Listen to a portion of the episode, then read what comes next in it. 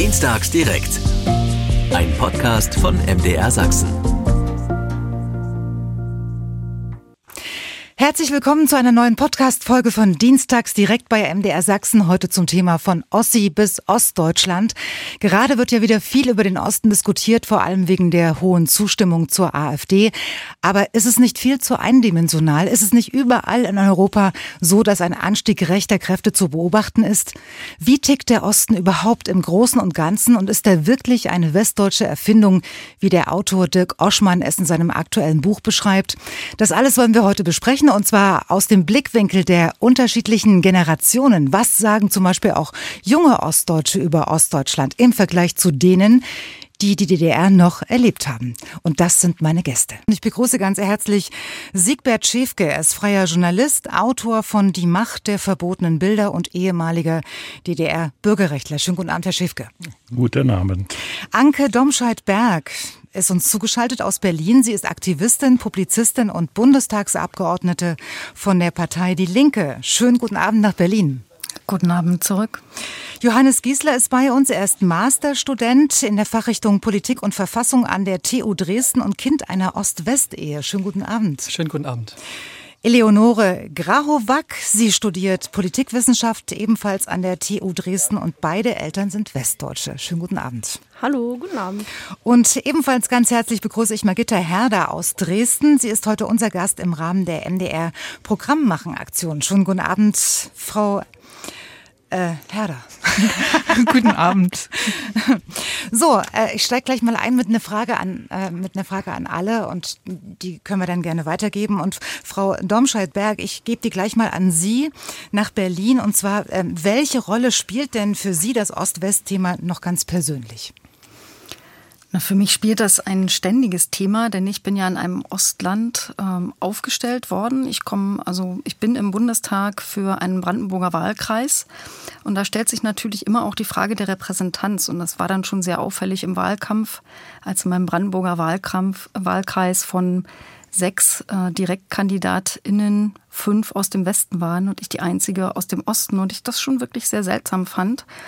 Und als Linke hat man dann natürlich noch mal einen besonderen Blick auf alles, was irgendwie mit sozialer Gerechtigkeit zu tun hat. Und da fällt natürlich auf, dass es immer noch eine riesige ähm, Lohnschere gibt zwischen Ost und West, eine Rentenschere, eine Vermögensschere, ein riesiges Repräsentanzproblem. Wir fragen ja zum Beispiel auch regelmäßig ab, wie das im Bund aussieht. In der aktuellen Ampel, falls es wen interessiert, da gibt es also von 33 StaatssekretärInnen ist nur ein Mensch aus dem Osten. Mhm. Bei den Abteilungsleitern sind es vier von weit über 100. Bei den Bundesbehörden gibt es nur drei Chefinnen aus dem Osten bei 73 Bundesbehörden und das äh, nervt einen natürlich. Aber ich bin eigentlich Digitalpolitikerin, also das ist mein Hauptthema. Ich bin Obfrau im Digitalausschuss. Deswegen gucke ich da zum Beispiel auch nach und gucke mir dann an, wie sieht's denn aus mit dem Breitbandausbau zwischen Ost und West und wie bei allem, egal ob man jetzt Impfen oder Kinderbetreuung guckt, auf Landkarten sieht man die Mauer dann ja immer wieder. Mhm. Beim Breitbandausbau ist es genauso. Wir haben also einfach viel weniger Netz. Und so ist das also ein häufiges Thema. Und das ist jetzt äh, der Job gewesen und äh, so im Privaten? Im Privaten bin ich mit einem Wessi verheiratet und habe ein Wossi-Kind sozusagen. Es ist wie alt? Das ist jetzt äh, 23 Jahre alt, mhm. am Tag der Verfassung geboren und äh, macht sich immer ein bisschen lustig über Klischees, die man als Ossi, als der er sich versteht, auch wenn er ja quasi ein Ost-West-Produkt ist. Er versteht sich sehr stark als Ossi und macht immer Witze darüber, wenn so Dritte davon ausgehen, dass wir praktisch im Urwald gewohnt haben und sagt dann, oh, hattet ihr schon dies im Osten oder jenes im Osten und lacht sich dann immer kaputt darüber. Ja, insofern ähm, ist das bei uns auch ein Thema. Allerdings studiert er in Wien und in Österreich spielt die Ost-West-Frage zum Beispiel keine Rolle. Mhm. Aber wenn man in Westdeutschland unterwegs ist, dann wird man plötzlich zum Ossi in der Art und Weise, wie das Dirk Oschmann in seinem Buch ja auch beschrieben hat. Kommen wir später nochmal zurück. Und mit dem Wessi sind Sie, so wie Sie es anhört, auch noch verheiratet. Mit dem Wessi bin ich äh, sehr glücklich verheiratet. Äh, der stellt immer ganz viele Fragen und da stellt sich dann auch heraus, wie wenig man im Westen eigentlich weiß. Also auch wenn ich mit seiner Verwandtschaft zu tun habe, die kommen aus dem Rheingau, man erfährt ja da praktisch gar nichts. Und das ist auch bei den Jüngeren, da bin ich sehr gespannt, bei denen, die heute Abend auch zu Gast sind. Ich war jetzt im August auf einer großen Outdoor-Konferenz vom Chaos Computer Club und da gab es auch so ein Jugend-Hacked-Camp. Und ich habe da so ein Ask Me Anything gemacht, also fragt mich, was ihr wollt mit den jungen Leuten. Und ich dachte, die fragen mich lauter digitale Sachen.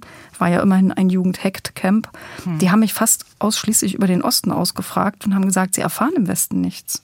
Sie hatten nichts in der Schule, ihre Verwandte haben sie nicht im Osten. Sie wissen eigentlich gar nichts über die Ex-DDR und über die jetzige Unterschiede und haben mir da einfach Löcher in den Bauch gefragt.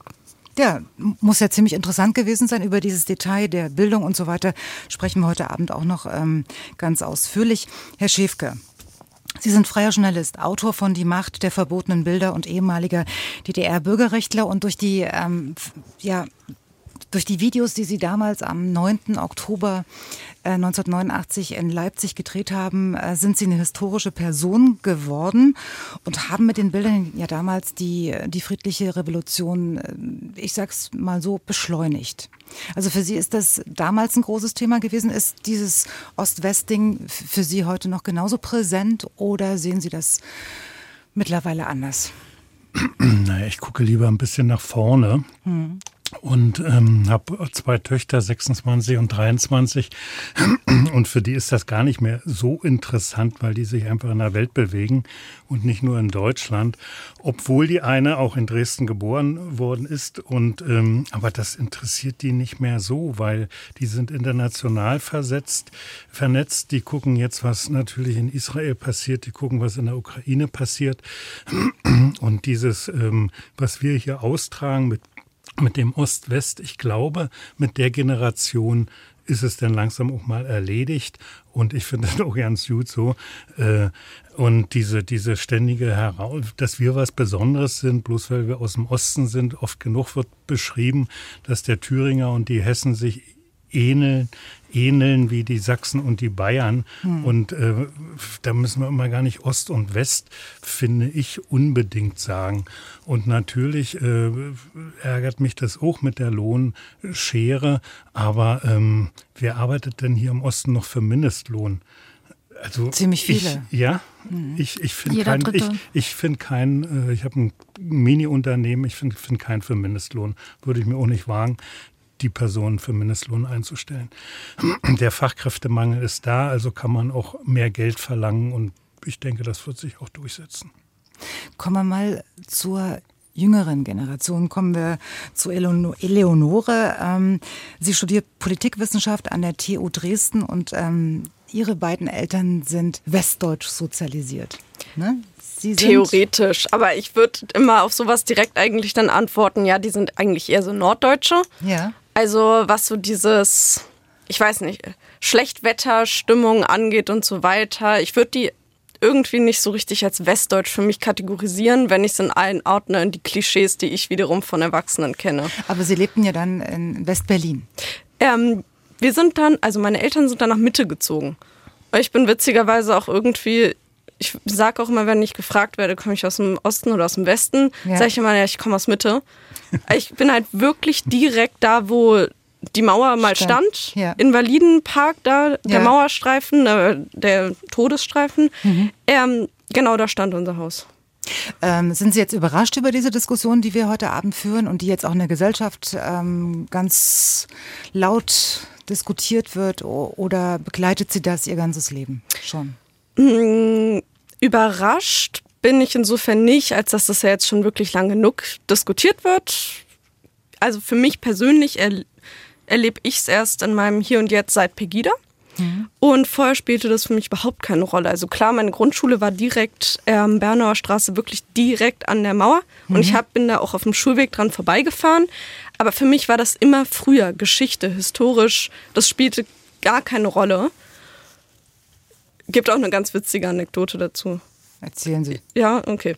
Ähm, also ich war ähm, halt Grundschule und meine Mutter hat mit einer Mutter von einer Freundin telefoniert und ähm, hatte mich dann nach dem Telefonat gefragt, äh, der Akzent, kommen die aus Ostdeutschland und wir aus Ostberlin? Und ich so, nein, Mama, die kommen aus Prenzlauer Berg. Also für mich war das so richtig hat keine Rolle gespielt. Und dann eben erst, dann war ich im Politikleistungskurs, dann haben wir, dann ging das so los mit ähm, Migrationskrise. Ähm, und auf einmal wurde Pegida stark. Und auf einmal hatte ich das Gefühl, wird über den Osten geredet. Und ab da habe ich es erst so auf dem Schirm. Also für mich ist das muss ich auch sagen, leider ziemlich direkt mit dem Phänomen des Rechtsextremismus verbunden. Johannes, äh, wann ging es bei Ihnen los? Ja, also wir haben ja schon angekündigt, dass ich ein Kind von einem Westdeutschen und von einer Ostdeutschen bin. Und mhm. deswegen würde ich sagen, habe ich dieses Bewusstsein von Ost- und Westdeutschland schon von Beginn an quasi, also seitdem ich über Dinge nachdenke, sag ich mal. Ja. Gab es zu Hause äh, Diskussionen? Oder? Genau, also man erlebt es ja, dass dann quasi beide Eltern den jeweiligen Standpunkt zu bestimmten Themen dann auch äh, darlegen. Also man sieht ja dann oft Dinge in Ost- und Westdeutschland unterschiedlich oder sah das im Frühjahr unterschiedlich und dadurch kamen die unterschiedlichen Positionen natürlich äh, zum Ausdruck und das hat dazu geführt, dass ich ähm, dieses Bewusstsein natürlich schon sehr früh hatte. Hm. Und äh, dieser Satz, Ostdeutschland ist ein empirischer Fakt, der, der kommt von Ihnen. Mhm. Was wollen Sie uns damit sagen? Ja, für, für mich äh, liegt das auf der Hand. Also die Zahlen lügen nicht. In jeder sozioökonomischen Untersuchung, die Daten zeigen das, äh, wenn ich Daten dann quasi auf einer Deutschlandkarte darstelle, dann sieht man immer die ehemalige DDR farblich dargestellt. Da können Sie auf alle Daten schauen. Frau Domscheit-Berg hatte das ja angedeutet, egal ob es um Einkommen oder Vermögen geht. Ähm, die ehemalige DDR ist immer sichtbar bei solchen Untersuchungen. Mhm. Ähm, von daher bin ich der Überzeugung, Ostdeutschland ist ein empirischer Fakt, weil die Zahlen das einfach so sagen. Und das hat dann auch nichts mit äh, Mauer im Kopf zu tun, sondern das sind erstmal Fakten, über die man reden muss. Ähm, das ist Schritt eins aus meiner Sicht. Gut. Ähm, Frau Herder, Sie sind heute unser Gast im Rahmen der MDR-Programmmachen-Aktion und ähm, ich kann mich erinnern, schon nach zehn Jahren deutsche Einheit, wo es dann äh, diese Begriffe schon gab oder längere Zeit schon gab, Ost und West, gab es dann aber auch die Meinung, jetzt hört endlich damit auf. Ähm, das reicht äh, nach zehn Jahren, jetzt haben wir 33 Jahre nach dem Mauerfall und wir reden immer noch über Ost-West.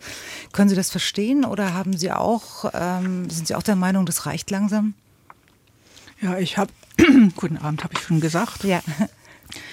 Ähm, ich habe mich mit mehreren äh, unterhalten und mit vielen Freunden, die sagen jetzt auch alle, es reicht langsam. Also und ich selber empfinde das also nicht vordergründig ich empfinde diesen Fakt nicht vordergründig, dass ich sage nur, ich bin Ossi und du bist ein Wessi. Ich, ich empfinde das höchstens, äh, wenn man sich unterhält, kriegt man mit, ja, das ist mehr äh, westdeutsch gefärbt und das ist ostdeutsch gefärbt. Also in den Gesprächen kriegt man das mit.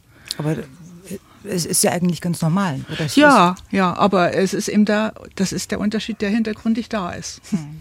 Aber nicht, dass ich sage jetzt hier, oh, pff, sind, Sie, sind Sie auch der Meinung, äh, wie Herr Schäfke, das wächst sich jetzt raus? Also wenn wir nicht mehr ja. da sind, dann ist das Thema wenn, weg? Wenn äh, die, also die Jugend würde ich sagen, dass die, die äh, tut das glätten jetzt. Also okay. wenn ich wenn ich Kolleginnen habe, die euer oder ihr Alter sind, da, da würde ich gucke ich die manchmal an und höre denen zu. Mhm. Und dann denke ich so manchmal am Stillen, ist der nur oder die nur aus dem Westen oder aus dem Osten? Und dann denke ich, ist das schön. Ich krieg's nicht raus. Mhm. Ich krieg's in dem Moment die ersten Sätze, die ersten Gedanken, die erste Stunde nicht raus. Und wenn ich nicht nachfragen würde, falls es mich doch interessiert, aber letztendlich interessiert es mich bei den jungen Leuten denn auch nicht mehr so. Hier ist MDR Sachsen mit Dienstags direkt und hinter den Kulissen haben wir jetzt schon den ersten Generationskonflikt ähm, ausgemacht.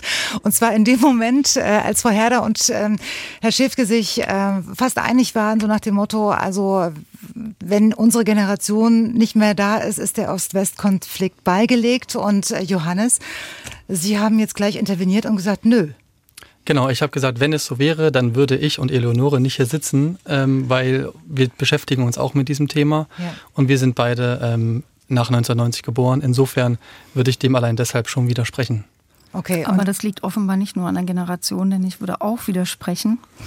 Also, Frau Domscheit-Berg, ja. zugeschaltet aus Berlin, genau. Also ich, ich bin auch jemand, der einfach auf die harten Fakten guckt. Und die harten Fakten sagen, dass zum Beispiel im Bereich der Top-Führungspositionen der Anteil der Ostdeutschen bundesweit halt immer noch knapp unter zwei Prozent dümpelt. Und was ich besonders beunruhigend finde, es sind ja relativ junge Führungskräfte aus dem Westen nach der Wiedervereinigung in den Osten gekommen und haben dort flächendeckend alle Führungspositionen besetzt. Die gehen jetzt in einer größeren Welle über so Pi mal Daumen fünf Jahre in Rente. Und diejenigen, die sie ersetzen. Also es war eine einmalige Chance, jetzt mit diesem Austausch mehr Ostdeutsche reinzubringen und es werden weniger. Seit 2016 sinkt der Anteil und zwar selbst bei Führungspositionen im Osten. Man muss sich mal überlegen, wir haben da ungefähr immer noch über 85 Prozent Bevölkerungsanteil. Also ich sag mal die eingeborenen Ossis. Es sind ja auch viele Westdeutsche rübergekommen oder neu geboren worden.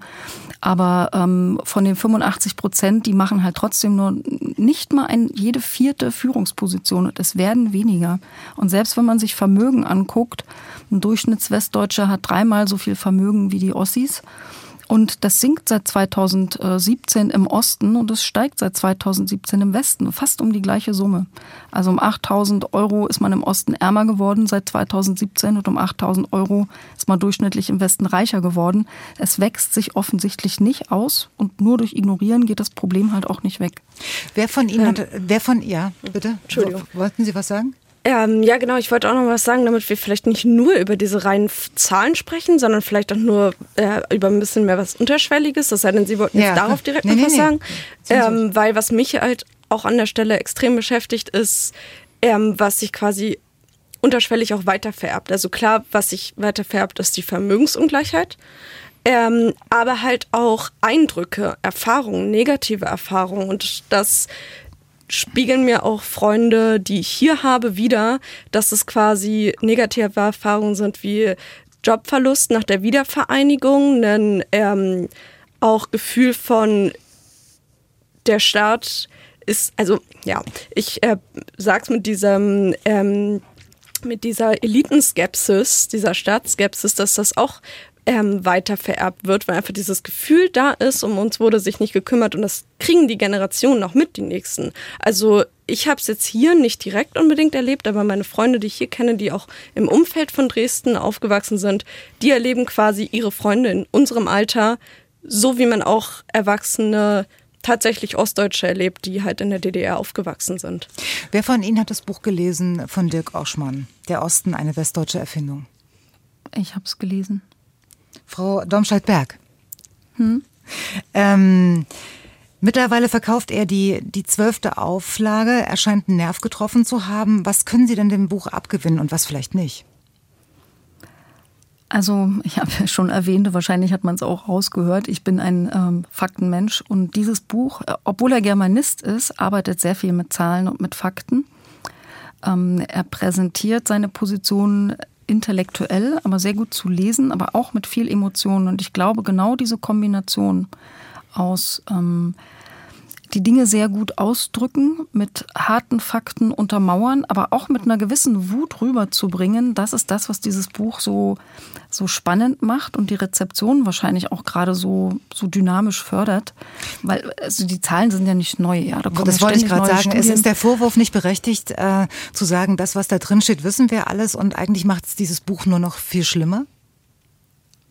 das Buch macht das nicht schlimmer, sondern es erinnert uns daran, dass viele Ungerechtigkeiten schlicht da sind. Und im Übrigen sagt er eigentlich ja auch, dass es Schluss sein muss mit dem Ostdeutsch. Es sagt ja auch keiner dauernd Norddeutsch oder Süddeutsch oder irgendwas, sondern es werden ja nur die Ostdeutschen quasi separiert. Die sind das andere. Und seine Position, die er sehr glaubwürdig vertritt und rüberbringt und auch mit vielen Belegen, ist ja, dass das Westdeutsche als das Normaldeutsche ähm, behandelt wird und das Ostdeutsche immer so als Abweichung. Und das zieht sich halt durch alles. Das hat er also sehr schön strukturiert bis hin zu Kunst, Kultur und Medien. Das, was ich DDR-Kunst in der Literaturwissenschaft nicht vorkommt oder auch in den Museen nicht ausgestellt wird, dass DDR-Literatur nicht gelesen wird und dass wir in den Medien nicht vorkommen. Bei Rückblicken existieren wir nicht. Bei also allen möglichen verschiedenen Dingen. Und das hat natürlich, insofern äh, fand ich die äh, Anmerkungen von Eleonore ganz, ganz hilfreich, dass es eben nicht nur um Zahlen geht, es geht auch um Gefühle. Es geht um das Umgehen mit Menschen, aber auch um, wem gehört eigentlich die Erinnerung? Was ist Deutsch? Ja, was ist, wer hat welche Deutungshoheit? Und das ist sehr, sehr ungleich verteilt. Und zwar nicht nur in dem Maße, dass die einen ja bloß 16 Prozent der Bevölkerung ausmachen, sondern die gibt's irgendwie gar nicht. Da gibt es eine Ausstellung für 60 Jahre Bundesrepublik Kunst und da gibt es halt 60 Kunstwerke von 60 Westdeutschen. Das kann man doch nicht machen. Also als wären wir nicht deutsche Kunst im Osten. Herr Schäfke, wie geht's Ihnen, wenn Sie das hören? Naja, mit den Stellen erstmal sind Stellenausschreibungen ja in, äh, für alle da. Und wenn sich der Ostdeutsche da manchmal nicht durchsetzt, dann ist es halt so. Aber ähm, bei Stellenausschreibungen, die sind ja nun mal öffentlich. So, natürlich spielt da eine Rolle, wer in Heidelberg studiert hat oder wer in Karlsruhe studiert hat, der zieht, ich sag mal, die eigenen Leute nach und hinterher. Und ähm, ich habe mal einen Film gemacht über fünf äh, aus Bernburg, aus Sachsen-Anhalt, die in New York gelebt haben die da einen Stammtisch gemacht haben. Also die haben sich da auch zusammengefunden, um irgendwie aufzufallen, um irgendwie Heimatgefühle zu haben. Und und so ist es auch überall. Wenn ich im Ausland bin, da gibt's immer wieder äh, äh Stammtische, wo ich denke, gibt's doch gar nicht. Und ich, ich weiß nicht, Klar können wir die DAX-Unternehmen nicht hierher ziehen, aber wir haben ja jetzt zumindest die Chance mit großen, großen äh, Internet, äh, äh, diese großen Chipfabriken auch ein Standbein hier zu haben. Und natürlich müssen die, die, die Gewinne, natürlich müssen die hier bleiben. Und das ist ja gerade das Schwierige. Aber ähm, sonst finde ich uns jetzt nicht so schlecht aufgestellt. Da möchte ja. ich gerne direkt einhaken, ehrlich gesagt. Ja, ähm, Johannes? Weil ich finde, Stammtische, äh, wo sich Menschen aus einer Region im Ausland zusammenfinden, ist das eine. Äh, Repräsentation in Justiz, Politik und Gesellschaft ist das andere. Also ich würde das ehrlich gesagt nicht vergleichen wollen. Und Aber siehst du dich jetzt als, oder sehen Sie sich jetzt als Ossi oder Wessi? Spielt, bei mir spielt das keine Rolle mehr. Also ich äh, sehe mich als Ostdeutsch sozialisiert, klar. Also Aber ist das jetzt wichtig? Weiß ich nicht, ob es wichtig ist, ist aber für mich ist es wichtig, weil ich finde, es hat was mit Repräsentation zu tun, dass Menschen aus Ostdeutschland auch, äh, zumindest in Ostdeutschland, aber auch bundesweit in gewissem Maße äh, vertreten sind in Politik, Gesellschaft und Wirtschaft. Und eine mangelnde Repräsentation führt immer dazu, dass quasi die jeweiligen Bevölkerungsgruppen nicht ausreichend repräsentiert und beachtet sind. Das ist ja offensichtlich. Und wir sehen auch, dass die Zahlen dahingehend äh, teilweise zurückgehen. Wenn ich in, in, in Leipzig im Ehrenamt tätig bin, bin ich immer erstaunt, wie wenig Ostdeutsche sich für lau, für kein Geld bereit finden, im Ehrenamt zu arbeiten. Und mit mal staune ich, dass der Vorsitzende und der von, von dieser und dieser, äh, dass die mit mal aus dem Westen sind. Weil die Ossis gleich zurücktreten und sich einfach zu wenig arrangieren. Aber ganz kurz dazu meine Frage. Sie waren doch auch ähm, Bürgerrechtler in der DDR. Könnte es nicht auch irgendwie daran liegen, dass halt sich engagieren dann vielleicht auch damals gar nicht mal so einfach war? Ich weiß das nicht, aber frage, ob das ein Grund sein könnte weiß ich nicht, warum man sich jetzt so zurückhält und nur die private Nische sieht und nur die private Meckerei äh, gut findet und, und sich nicht. Ich finde es auch bei dem erwähnten Buch äh, komisch, dass man, der hat 30 Jahre studi äh, äh, gelehrt, studiert, wissenschaftlich gearbeitet und ich habe nie was von dem Dirk gehört. Und jetzt hört man mit mal endlich was und das finde ich auch gut so. Aber was hat er die letzten 30 Jahre gemacht? Darf ich mal ganz Also offensichtlich bitte, wurde er nicht gehört. Merken hm? Sie sich, was Sie gerade sagen wollten. Wir haben einen Falschfahrer auf der A72 Leipzig-Hof.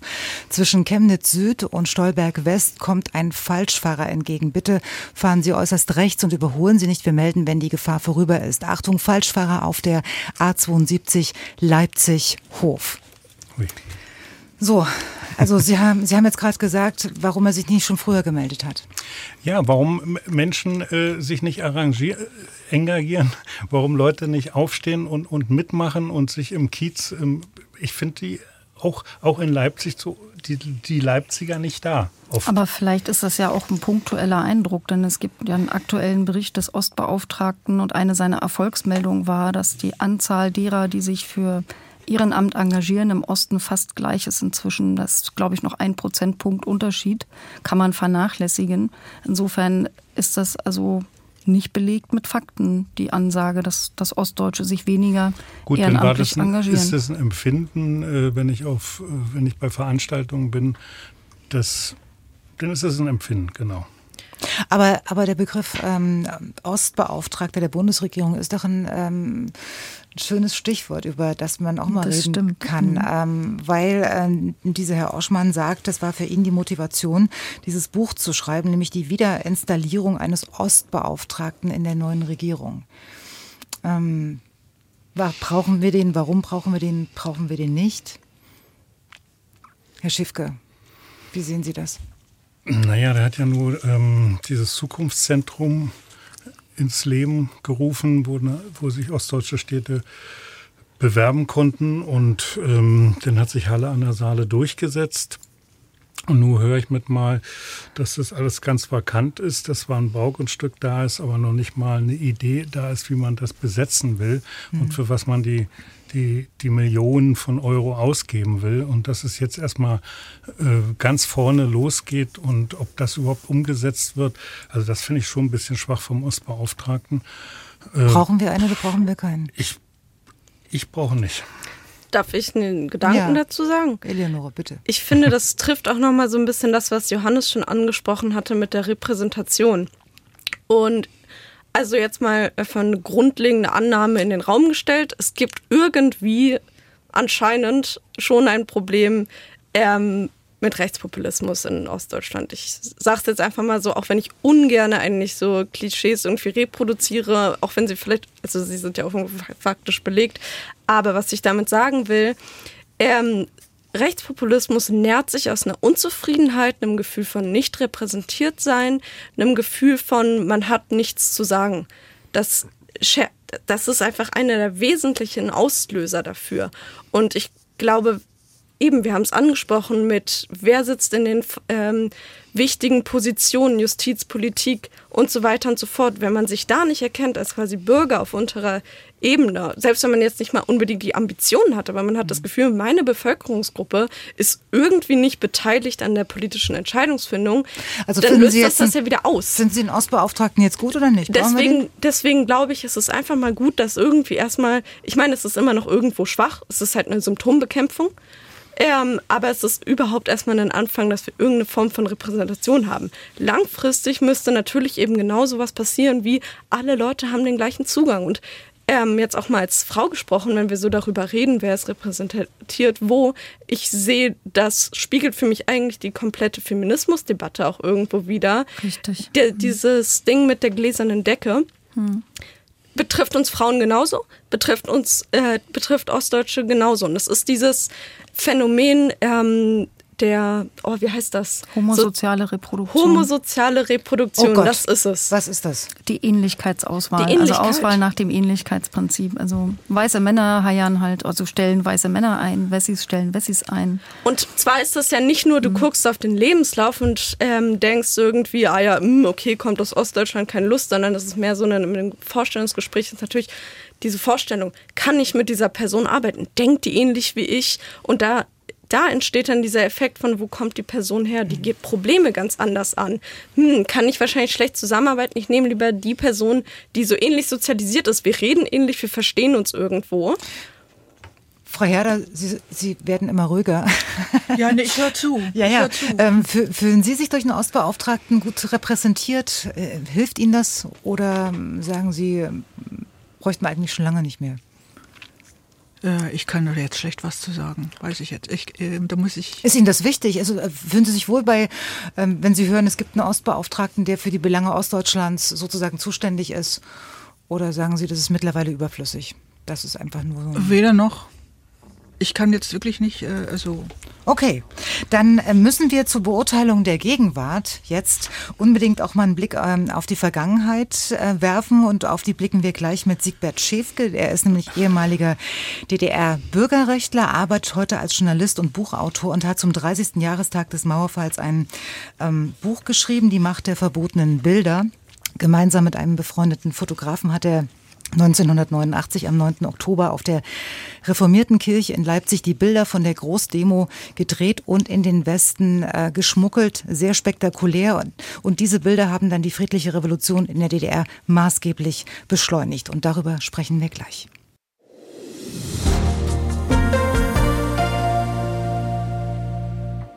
Siegbert Schäfke ist heute bei uns. In der DDR war er Bürgerrechtler. Gemeinsam mit einem befreundeten Fotografen hat er 1989 am 9. Oktober auf der reformierten Kirche in Leipzig die Bilder von der Großdemo gedreht und in den Westen geschmuggelt. Und diese Bilder haben letztendlich die friedliche Revolution in der DDR maßgeblich beschleunigt. Herr Schäfke, Sie wurden von der Stasi über Jahre äh, beobachtet. Sie haben Ihren Job verloren, mussten immer damit rechnen, verhaftet zu werden. Warum sind Sie dieses Risiko eingegangen? Weil ich einfach Veränderung wollte, weil ich einfach ähm, ganz, ganz, als Kind hatte ich immer eine Ost- und eine Westoma. Hm. Und ich wollte einfach mal gucken, wie die Westoma so wohnt im Ruhrgebiet. Und äh, dass mir das verwehrt wird durch diese Partei, durch diesen Staat, durch diesen Sicherheitsapparat, das wollte ich einfach nicht mehr hinnehmen. Ich wollte nicht erst mit 65 in den Westen fahren. Ich wäre ja immer noch nicht heute im Westen bin ja immer noch nicht 65. Hm. Ja? Und, ähm, und äh, mir war irgendwann mal klar, wenn sich da was nicht ändert, wirst du nie das das Haus deiner Oma in Recklinghausen sehen. Und das hat sich als Kind schon gefestigt. Und als ich dann erwachsen wurde, habe ich gedacht, da muss sich was ändern. Das kann nicht so weitergehen mit dieser ein, äh, allwissenden Partei, mit diesem Sicherheitsapparat, mit dieser Mauer. Schlicht und einfach, die Mauer muss weg und vor allen Dingen, es muss eine Parteivielfalt her, eine Reisefreiheit her und eine Pressefreiheit. Es kann doch nicht sein, dass mir ein, Grenz, ein Grenzer an der deutsch-tschechischen, an der DDR-tschechischen Grenze ein Buch weggenommen hat, bloß weil er festgestellt hat, dass aus dem Westen und das dürfen sie nicht lesen. Und diese, diese Gängelei und diese, dieses ähm, begrenzte Leben, dieser begrenzte Horizont und immer nur Westfernsehen gucken und nie in den, West, in den Westen reisen zu dürfen. Nee, das wollte ich ändern und dann haben wir uns organisiert und natürlich spielten 89, 88 natürlich Gorbatschow und Glasnost und Perestroika alles seine Rolle und die Fluchtsituation über Ungarn, alles ganz klar, aber wir wollten unseren Beitrag dazu leisten, dass das schneller geht und dass das endlich mal diese Mauer wegkommt. Und liest man jetzt Ihre Geschichte über die Bilder von der Großdemo in Leipzig, die Sie da gedreht haben und die Sie in den Westen geschmuggelt haben, äh, so liest sich das eigentlich wie ein ausgedachter Krimi. Vor allen Dingen, ähm, gestern war ja Lichtfest in, in Leipzig, ja. jedes Jahr am 9. Oktober. Das ist natürlich auch für mich ein besonderer, nachdenklicher Tag. Ein Tag voller, voller Demut und Nachdenklichkeit und einer Veranstaltung. Und ich bin da schon äh, sehr zufrieden, was wir da vor 34 Jahren gemacht haben. Ja, ich wollte eigentlich, dass Sie uns vielleicht nochmal noch ja, mal, äh, kurz, kurz erzählen, wie das war, weil äh, es war so spektakulär, dass es schade wäre, wenn nicht auch noch der Letzte davon erfahren würde, äh, wie das damals war. Denn Sie standen ja unter ständiger Beobachtung durch die Staatssicherheit. Also eigentlich hätten Sie gar nicht nach Leipzig fahren Nee, die, die, ähm, die Stadtsicherheit hat meinen mein Hauseingang Tag und Nacht bewacht. Zwei Tage vorher war ja der 40. Jahrestag der DDR und sie wollten einfach meinen Bewegungsspielraum, mein, meine Bewegung einschränken. Sie haben mich begleitet zum Bäcker, zur, zur Wohnungstür von meiner Freundin. Sie haben mich in ihrem Lader mit meinem Trabant verfolgt. Also ich sollte nichts machen. Und wir waren ja schon am 2. Oktober in Leipzig bei einer überschaubaren Demonstration sind wir mitgelaufen, die Kamera in einer Plastiktüte und wir haben uns nicht getraut zu drehen. Wir haben uns nicht getraut, Aufnahmen zu machen. Wir waren am 2. Oktober da und sind ohne eine Aufnahme zurückgefahren äh, nach Berlin und haben uns natürlich eine Woche geärgert und haben überlegt, wie wir das eine Woche später anders machen. Nun stand aber die, die Stasi im Prenzlauer Berg auf dem Hof auf der Straße und ich kam nicht aus der Wohnung unbeobachtet. Und dann bin ich einfach, habe ich mit einem Bolzenschneider die Dachluke, das Schloss aufgeknackt, bin übers Dach ausgestiegen, bin zehn Häuser vorgelaufen, bin über eine andere Dachluke wieder runtergekommen in der Schönhauser Allee. Da hat mich mein Freund Aram Radomski abgeholt mit seinem Trabant. Dann haben wir noch zweimal das Auto gewechselt, äh, weil wir ganz sicher sein wollten, dass uns keiner verfolgt. Und dann sind wir mit einem geborgten Trabant nach Leipzig gefahren, haben da Militärkonvois überholt und dann war uns klar, dass, wie wir heute wissen, natürlich mhm. heute, ähm, das wird der Tag der Entscheidung werden. Die haben doch auch was vor, diese Soldaten, die wir da überholt haben, oder waren das Kampfgruppen? Ähm, und Aram sagte, die haben auch was vor. Wir haben was vor, die haben was vor. Aber äh, wir haben dann kein Wort mehr miteinander geredet. Später haben wir dann erfahren, dass 6000 bewaffnete äh, Männer in den Seitenstraßen in Leipzig gestanden haben und auf den Befehl gewartet haben. Und wir sind dann da in, in Leipzig umhergerannt und haben überlegt, wo filmen wir heute? Wir wollen nicht nochmal mit den Demonstranten mitlaufen. Demonstranten mitlaufen siehst du die vor dir, hinter dir, links und rechts und du kannst sowieso nicht filmen. Und dann ähm, nach, nach langen Überlegungen und dann äh, trafen wir noch Freunde aus, alles ohne Telefon, trafen wir noch Freunde aus Leipzig und die meinen, geh doch mal zum Pfarrer Sievers von der reformierten Kirche, da habt ihr einen schönen Blick, Vogelperspektive, heute wäre es natürlich eine Drohne und alle hätten eine. Und, und dann habe ich da geklingelt und dann machte der Pfarrer glücklicherweise auch auf und der guckte uns an und ich sagte, ja, wir sind's und wollen auf den Kirchturm und wollen da filmen. Und er guckte uns ganz entsetzt an und er hat einfach in dem Moment überlegt, wie mache ich denn das überhaupt? Wie kommen die auf den Kirchturm? Ähm, da ist kein Licht, da ist eine vollgeschissene Hühnerleiter. Äh, die können da nicht alleine hoch. Ich brauche den Hausmeister. Der Hausmeister hat kein Telefon. Also muss ich meinen Sohn mit dem Fahrrad zum Hausmeister schicken, dass der kommt und uns da hochführt. Und dann waren wir dann zwei Stunden später oben, lagen da oben und erwarteten die Dinge, die da kommen, ja. Und dann, dann ist es ja auch, ähm, man muss sich mal überlegen, dunkel. Dunkel, dunkel, dunkel. Keine, keine Straßenlampe, keine, keine Autos, kein Licht. Und ich, äh, wir haben ja 21 Minuten Rohmaterial und ich sage dann immer so, da ist eine Strophe, da ist eine Strophe, ist alles schwarz. Und mein Freund Aram sagt immer, also auf dem Rohmaterial, da ist was drauf, mach, mach mal weiter, mach mal weiter. Da, da, da ist was zu erkennen, da muss was zu erkennen sein. Und dann, ähm, also diese Vision, die wir da oben hatten, ja, äh, sagte Aram, also Sigi, wenn das morgen im Westfernsehen läuft, das wird nicht nur die, die scheiß DDR verändern, das wird Deutschland verändern, das wird Europa und die Welt verändern. Und ich dachte so, jetzt müssen wir bloß noch aus, der Taum, aus dem Taubendreck hier wegkommen und die Kassette muss in den Westen kommen. Und, und wie kamen Sie in den Westen?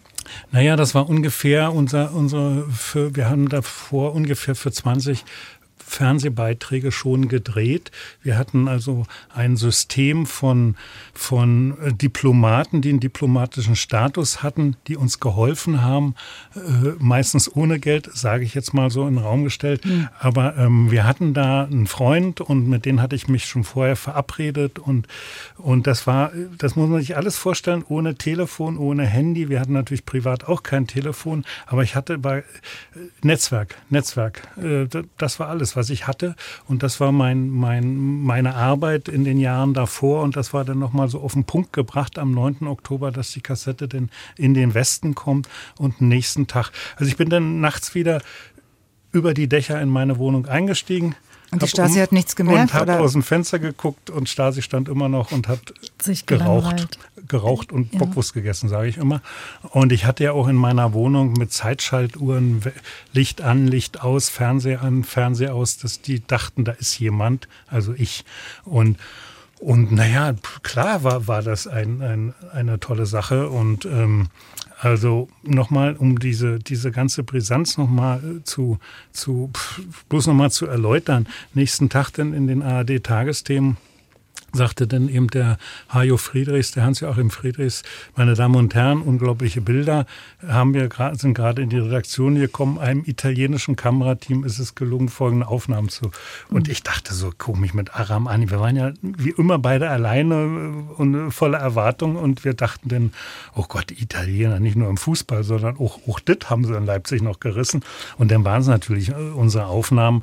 Und ich fragte er dann, wollte fünf, sie schützen, oder? fragte ihn mal später, wie kamen Sie denn da drauf? Was, wollte ich, was sollte ich denn sagen? Zwei Video Desperados aus dem Prenzlauer Berg sind da äh, nach Leipzig getont. A, wusste ich das nicht und B, fiel mir auch nichts Besseres ein. Und das ist natürlich eine, eine schöne Geschichte. Und wenn man, äh, wissen Sie, was das Schöne ist? 9. Oktober, 9. November, Maueröffnung. 30 Mal schlafen, total Schaden einer Diktatur.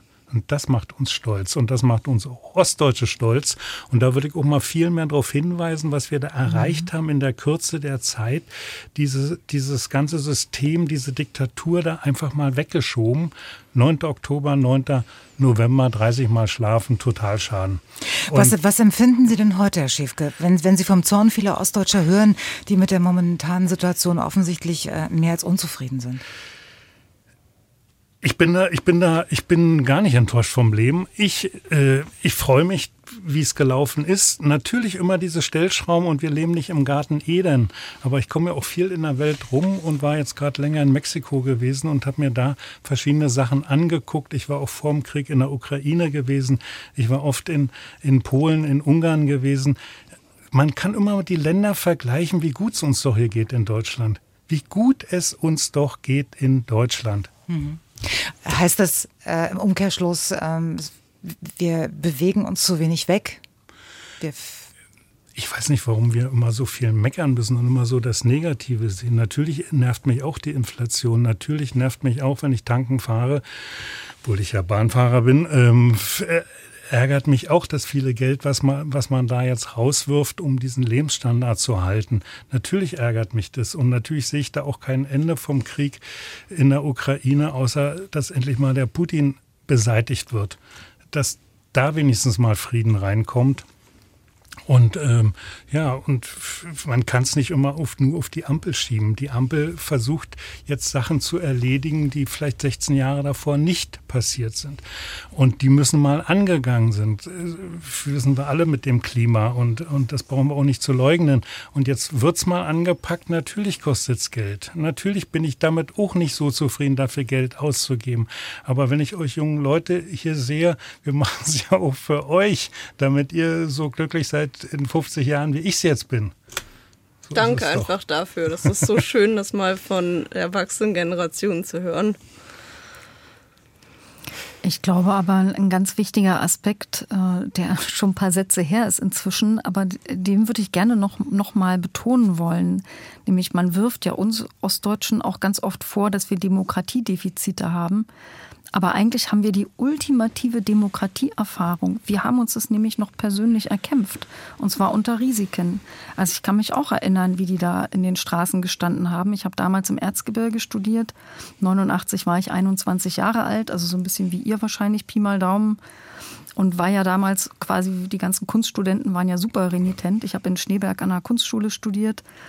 Ähm, ich war für das neue Forum aktiv und wir haben da zum Beispiel, ja, wir hatten ja keine Facebook-Events oder Google WhatsApp-Gruppen oder was auch immer ich habe da in der Schreibmaschine meines Großvaters zum Beispiel Protokolle von den Übergriffen am 7. Oktober in Berlin abgetippt. Und wir haben uns auch, ähm, wir haben Aufrufe geschrieben und Hand verteilt, auch äh, ziemlich clandestin.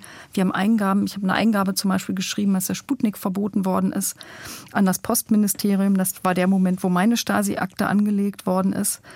Und ähm, man hat ja alles unmittelbar mitbekommen, auch diese Massenausreisen. Also mein Bruder ist zum Beispiel ausgereist nach Kiel und ich dachte, dass ich in meinem ganzen Leben meinen Bruder nie wieder sehen werde. Hm. Mein allerbester Freund saß in Halle im Gefängnis. Also Sie sagen, da ist nichts dran, wenn man Ostdeutschen mangelndes äh, Demokratieverständnis äh, vorwirft?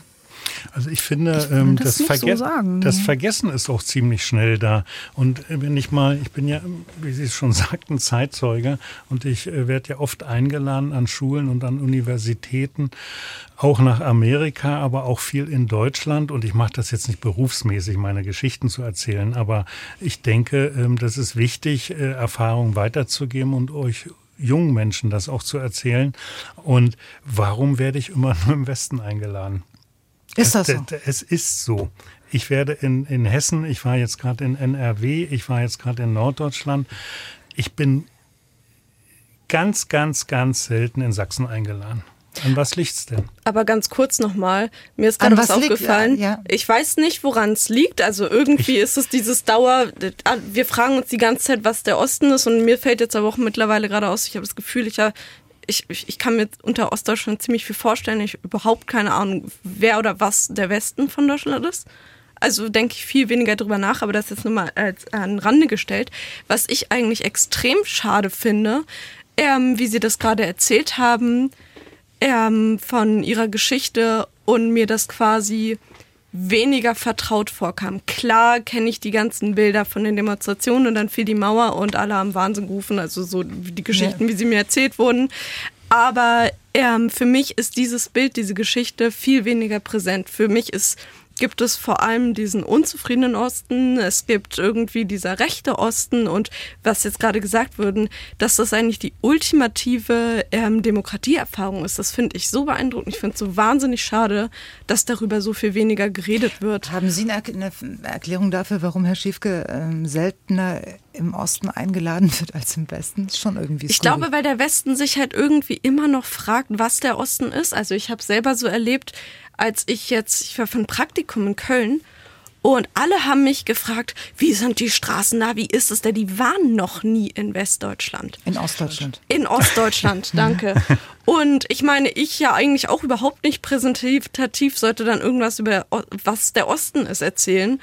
Und das finde ich eigentlich super schade, dass diese Frage konstant gestellt wird irgendwie. Wobei die Fragen auch sehr einseitig sind. Also man interessiert sich im Westen, ich stereotypisiere jetzt natürlich auch ein bisschen und verallgemeinere, äh, aber man interessiert sich für den Osten nicht in seiner ganzen Vielfalt. Genau. Zum Beispiel, was ich angesprochen habe von Kunst und Kultur, sondern das, was interessiert, ist Stasi, Mauer, immer schön zu den Jahrestagen natürlich, ne, so 3. Äh, Oktober und 9. November. Da, ich habe ja auch ein Buch geschrieben, das sich mit dem Mauerthema beschäftigt. Da kriege ich dann auch äh, Leseeinladungen genau zum 9. November zum Beispiel.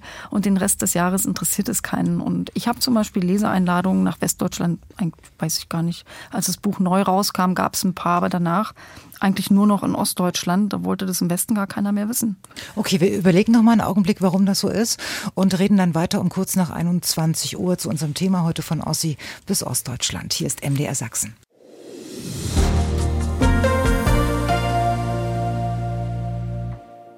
Katrin Tuminski aus der Dienstagsdirektredaktion ist jetzt bei uns mit ihren Anmerkungen.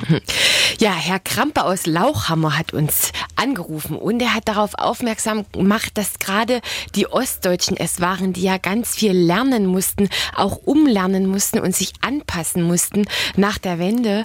Und er sagt auch, natürlich sei das nicht jedem gleich gut gelungen, auch durch ganz verschiedene Ausgangssituationen, ja.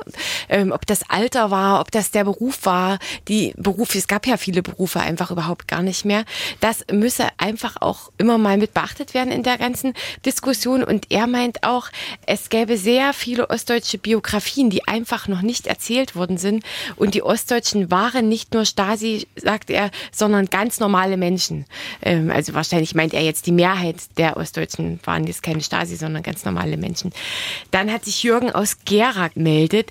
Er sagt, dass die Generation, die jetzt kommt, da wahrscheinlich ein bisschen mehr reinwächst und er hofft auch, dass äh, sozusagen die Generation sich ein bisschen auswächst, weil er in seiner Generation war es leider noch so, dass alle Chefposten von Westdeutschen besetzt worden sind oder von Westdeutschen besetzt waren und er hatte wirklich manchmal das Gefühl, dass wie viele von seinen Bekannten und Freunden, dass die Ossis für dämlich gehalten worden sind und äh, für dämlich erklärt worden sind. Und das bedauert er so ein bisschen und hofft eben, dass sich das in der jüngeren Generation nicht wiederholt. Dann hat uns Brigitte Neubert-Huluscha geschrieben aus dem sächsischen Augustusburg und sie hat uns geschrieben, dass sie leider nicht auf die EOS, was die erweiterte Oberschule war, also das heutige also Abitur, Gymnasium. Hm. gehen durfte, weil, ja, weil sie einfach Restriktionen ausgesetzt worden war und es hat sich dann auf ihr ganzes späteres Berufsleben ausgewirkt und sie hat eigentlich erst geschafft, 2018, ja, beruflich beruflich Fuß zu fassen. Und sie ist natürlich verärgert. Sie hat geglaubt, wir senden das nicht. Ich habe mich jetzt dafür entschieden, das mit reinzunehmen.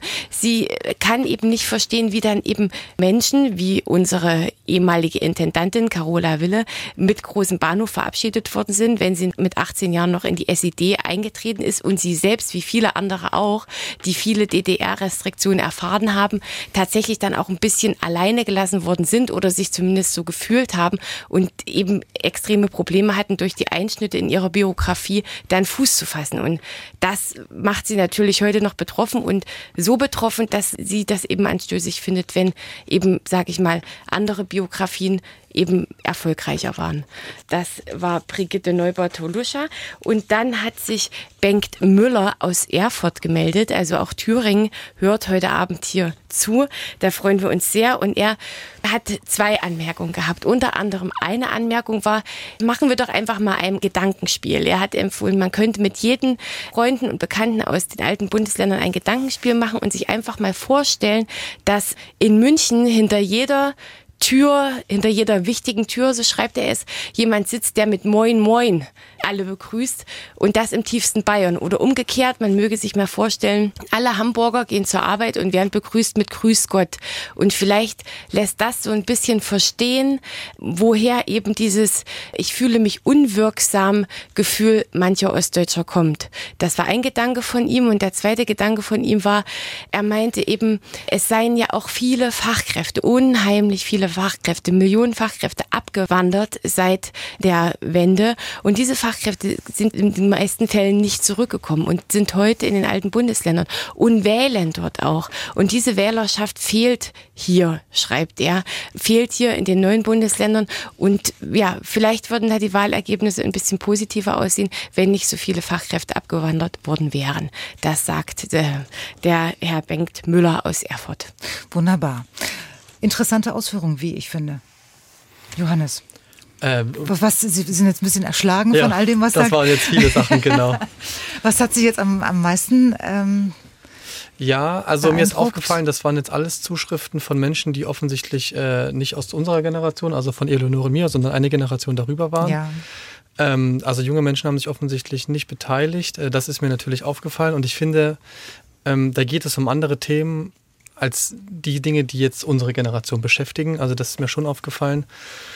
Ähm, ja, und dass Fachkräfte abgewandert sind, klar, das ist natürlich auch ein Fakt und dass die äh, nicht nur quasi, was das Wählerbild angeht, äh, fehlen, sondern auch aufgrund ihrer Arbeitsleistung. Ähm, Das ist natürlich klar und das äh, sieht man ja auch in Zahlen, dass das ähm, quasi wirtschaftlich ein Problem darstellt. Da würde ich auf jeden Fall zustimmen. Aber ganz kurz, ich denke auch mir gerade so ein bisschen, vielleicht wären die Wählerschaften oder die Stimmenvergabe hier anders, wären die nicht abgewandert. Aber vielleicht wären sie auch einfach anders, wären hier nicht rechtsextreme äh, Gruppen aus dem Westen halt auch eingewandert. Und zwar gezielt nach der Wiedervereinigung haben sich hier halt eben rechtsextremistische äh, Terrorgruppen oder also halt Gruppen ähm, auch angesiedelt. Und ich finde, das wird irgendwie richtig oft ähm, übersehen, wenn man über diese ganze Debatte spricht, woher das eigentlich kommt, wer das genutzt hat, wie. Also zum Beispiel, was ich irgendwie auch letztens dann erfahren habe, dass Höcke halt ein Wessi ist. Und ähm, keine Ahnung, darüber denke ich auch wieder viel nach. Das hat jetzt gar nichts mehr mit Fachkräften zu tun, aber weil es halt auch um dieses Wählen ging, wer, wer wählt was, wen, wo. Ähm, bei diesen ganzen wichtigen Unterschieden, wie diese wirtschaftliche Ungerechtigkeit, finde ich, wird da gerne übersehen, dass das ein absolut gemeinsames Problem ist. Sieht man ja jetzt auch bei den Wahlen in Hessen, in Bayern. Oh, wir haben oder- irgendwie deutschlandweit dieses Problem. Frau Domscheit-Berg? Ja, oder bei den Prognosen Baden-Württemberg, wo 20 Prozent für die AfD vorhergesagt werden. Aber das hat Oschmann übrigens in seinem Buch auch sehr schön beschrieben, dass direkt äh, nach dem Mauerfall es tatsächlich eine konzertierte Aktion der extremen Rechten war, aus dem Westen in den Osten und insbesondere nach Sachsen einzufallen und dort eine Basis aufzubauen, was ihnen leider auch gelungen ist, weil die Umbruchssituationen sind ja auch ähm, kurz angesprochen worden von einigen, die sich an den Sender gewendet haben. Viele Jüngere wissen das gar nicht. Also da haben ja Pi mal Daumen 80 Prozent aller Erwerbstätigen in Pi mal Daumen zwei bis drei Jahren ihre Jobs verloren. Das sind einfach wahnsinnige Umbrüche in kürzester Zeit. Und dann, ich habe ja damals in Sachsen studiert. Ich habe auch die allerersten freien Wahlen da erlebt. Ich fühlte mich wie in eine andere Welt versetzt, weil überall waren so Wahlplakate in alter Frakturschrift, die aussahen wie frisch aus den 30, 30er Jahren importiert, von der NPD, von der DVU und tatsächlich sind auch die wichtigsten Figuren der AfD heute, ist ja Höcke nur ein Beispiel, aber in Brandenburg, wo ich herkomme, da ist halt der Gauland unterwegs und der Kalbitz. Ähm, die sind auch beide aus dem Westen. Der Meuthen ist aus dem Westen, Curio, Weidel von Storch. Das sind halt alles Wessis, die äh, für mich völlig absurderweise in ihren Reden ständig von wir sind das Volk reden und versuchen an diese ähm, demokratische Erfahrung des Umsturzes anzuschließen, es aber zu missbrauchen für ihre Zwecke. Und Da scheint dann die Herkunft das plötzlich keine weh. Rolle mehr zu spielen, ne? Ja, sie nutzen das ja nur aus. Sie wollen das ja nur ausnutzen. Mir geht es überhaupt nicht darum, für Ostdeutsche irgendwas zu verbessern. Sonst würde man das ja in ihrer politischen Arbeit im Bundestag auch an irgendwas merken, merkt man aber nicht. Also zum Beispiel, ja, die Rechte von Frauen interessieren sie schon mal gleich gar nicht. Das ist für gerade für junge Frauen wahrscheinlich heute ein Problem. Ähm, also ich war unerwünscht schwanger, als ich 17 war und bin heilfroh, dass das in der DDR war und nicht heute als 17-Jährige, weil damals war das legal, heute ist es illegal und das ist einfach so Sachen, wo wir immer noch über 30 Jahre später noch, noch hinterherhinken und wo ich finde, wo man auch gucken kann, das fehlt mir auch viel zu oft. Was war denn eigentlich fortschrittlich damals im Osten? Was denn? Was kann man Was denn? vom Osten lernen? Was denn? Na, wenn wir von, vom Thema Demokratie nochmal dahin zurückkommen, die runden Tische nach der Wende, die waren absolut großartig. Das war Gerade ja noch nicht der Osten, das war ja noch nicht der Osten. Äh, wenn Sie von Osten reden, denke ich, äh, was da fortschrittlich in der DDR gewesen ist. Ja. Da war gar nichts fortschrittlich in der DDR gewesen. Da möchte ich auch gar nichts wiederhaben von diesem nee, gar nichts ist ja wirklich, gar doch, nichts doch, ist wirklich. nein, nein. Also Und das- den, den grünen Pfeil können wir mitnehmen, aber den Rest können wir Also was, was ist denn gegen rauchen. Polikliniken auf dem Land zu sagen, gegen ein Babyjahr mit 100% Lohnausgleich? Was ist gegen Reparaturkultur zu sagen? Was ist gegen Sekundärrohstoffverwertung zu sagen? Also alle diese Dinge, auch dass es viel mehr Chancengleichheit gab, unabhängig vom Einkommen der Eltern, nicht Wie politisch. viele die Frauen waren denn im. Politbüro? Da waren wenig, aber ansonsten äh, Wie zum viele Beispiel Frauen waren denn in der SED-Bezirksleitung? Wie viele Frauen waren denn Generälen bei der Staatssicherheit? keine Ahnung, wie viele Generäle es Na, gab, Sie aber es gab doch mit 100, 190, Statistiken. 190 Offizierinnen hat es zum Beispiel gegeben und die waren im Westen waren die überhaupt nicht erlaubt da. Von 5000 Offizieren. Naja, aber ich meine, dass die Politik durchzogen war von Leuten, die einfach eine Situation extrem, also es ist halt klassisch Diktatur, dass das irgendwelche Leute genutzt haben, dass es auf unterer Ebene vielleicht auch irgendwelche, das sind ja alles Initiativen, was gerade genannt wurde, Poliklinik, wa- weiß ich nicht, das ist für mich jetzt nicht, ah, das ist der Osten, sondern das ist einfach vielleicht eine gute Idee. Ja, eben. Also Lassen Sie mich das ganz ist das, kurz- was ich meine, lassen Sie mich ganz, ganz- nach guten Ideen im Osten zu suchen. Das scheint mir auch heute muss- noch ich- oft unmöglich zu sein. muss mal ganz kurz reingehen. Eine wichtige Meldung. Ähm, die Entwarnung nämlich auf der A72 Leipzig-Hof. Der Falschfahrer hat die Autobahn äh, verlassen. Entwarnung auf der A72 Leipzig-Hof. Dort haben sie wieder freie Fahrt. So. Äh, Poliklinik.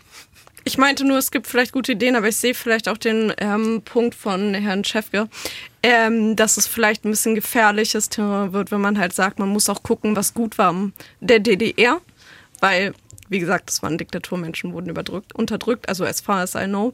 Ähm, trotzdem ist es vielleicht wirklich, also ich weiß nicht, das, das, das muss jetzt wirklich die Leute fragen, die irgendwie betroffen sind, wie man Ja. diese Brücke gut schlagen könnte, weil ich finde es irgendwie schön, den Gedanken zu sagen, okay, ähm, oder was mir auch immer gesagt wird, wenn ich halt meine Fragen stelle an die Erwachsenen, ja, wie war denn die DDR? Und mir wird gesagt, als erste Antwort, ja, es war ja nicht alles schlecht. Ich, da finde ich irgendwie spannend, wie man diese Brücke schlagen kann. Vielleicht können wir jetzt mal die Brücke zu Frau Herder schlagen. Frau Herder, Sie waren doch damals auch mit dabei. Also, Sie haben den Osten erlebt. Genauso wie Herr Schäfke und ich. Was würden Sie sagen zum Thema, ähm, es war noch ein paar, oder was war da gut? Also ich habe mich, äh, ich, ich schlage hier vollkommen aus. Äh, ich ich habe mich damals wohlgefühlt. Ja. Das ist doch fantastisch zu hören. Ich habe ich hab mich eigentlich, äh, ich, ich wusste um das alles, Ja. äh, worüber uns wir, wir jetzt unterhalten, aber ich habe mich wohlgefühlt. Sicherlich äh, habe ich das auch gesehen, dass es im Westen was Schönes gibt, gibt Schöneres und gibt es auch, ist auch eine gewisse Freiheit und irgendwelche Begehrlichkeiten, klar. Ja. Aber ich habe mich irgendwie aufgehoben gefühlt. Ich bin jetzt nicht irgendwie auch nicht parteilich nicht gebunden, gar nichts. Aber ich habe mich wohlgefühlt. So. Und Sie sind doch nirgendwo angeeckt. nee, Was hat's denn ausgemacht, das Wohlfühlen? äh, es war irgendwie äh, von, von, der, vom, von der Struktur her äh, alles ein bisschen äh, aufgeräumt. Man konnte, wenn ich jetzt mich um alles jetzt kümmern muss, was passiert mit meiner Rente, was, wo, was, wie, wo muss ich mich kümmern, dass das alles in Ordnung, äh, in Ordnung kommt, dass das alles so kommt. Das hat der Staat geregelt, ja. Ja, das hat der Staat geregelt. Und das fand ich eigentlich, äh, da brauchte ich mich auch, brauchte ich mich auch nicht erkundigen. Da wusste ich, dass das läuft. Das äh, kommt dann auch irgendwo. Und das war mit vielen Sachen so gewesen. Äh, ja, aber wie gesagt, ähm, ich habe das andere auch gesehen, aber und das tat mir auch, oder das tut mir auch leid. Und ich sehe das jetzt ja auch. Aber ähm, weil sie fragt. Ja, klar. Ich, ich habe mich wohl gefühlt. Ähm, wir erinnern uns mal ganz kurz nochmal an die Geschichte von Herrn Schäfke, damals am- vom 9. Oktober 1989. Ähm, Was, und wir kommen ja immer wieder auf diese Zeit und immer wieder kommen wir jetzt auf die DDR zurück. Ich frage jetzt Sie, die jüngere Generation, ähm, was haben Sie von dieser Zeit in der Schule gelernt? Eleonore, fangen Sie ruhig an. Ja, in der Schule. Sie sind wo zur Schule gegangen? Ähm, in Berlin Mitte. Äh, Stimmt, direkt Ja. am, an der Mauer. Genau, dort direkt am Mauer. Ich bin auch in dem Dunstkreis sehr, sehr lang geblieben, bis 18, bis ich dann mal weggezogen bin. Ähm, was habe ich gelernt? Also, wenn ich jetzt an Geschichtsunterricht denke, denke ich viel primärer tatsächlich an. Wir haben halt den Nationalsozialismus aufgearbeitet. Ähm, was jetzt eindrücklich da ist, also ich habe gefühlt am meisten gelernt dann durch Geschichten, Bücher, Filme, die ich geguckt habe, aber vor allem viel durch meine Mutter. Proaktiv? Weil Sie das wollten? Also nicht in der Schule, oder, oder wie?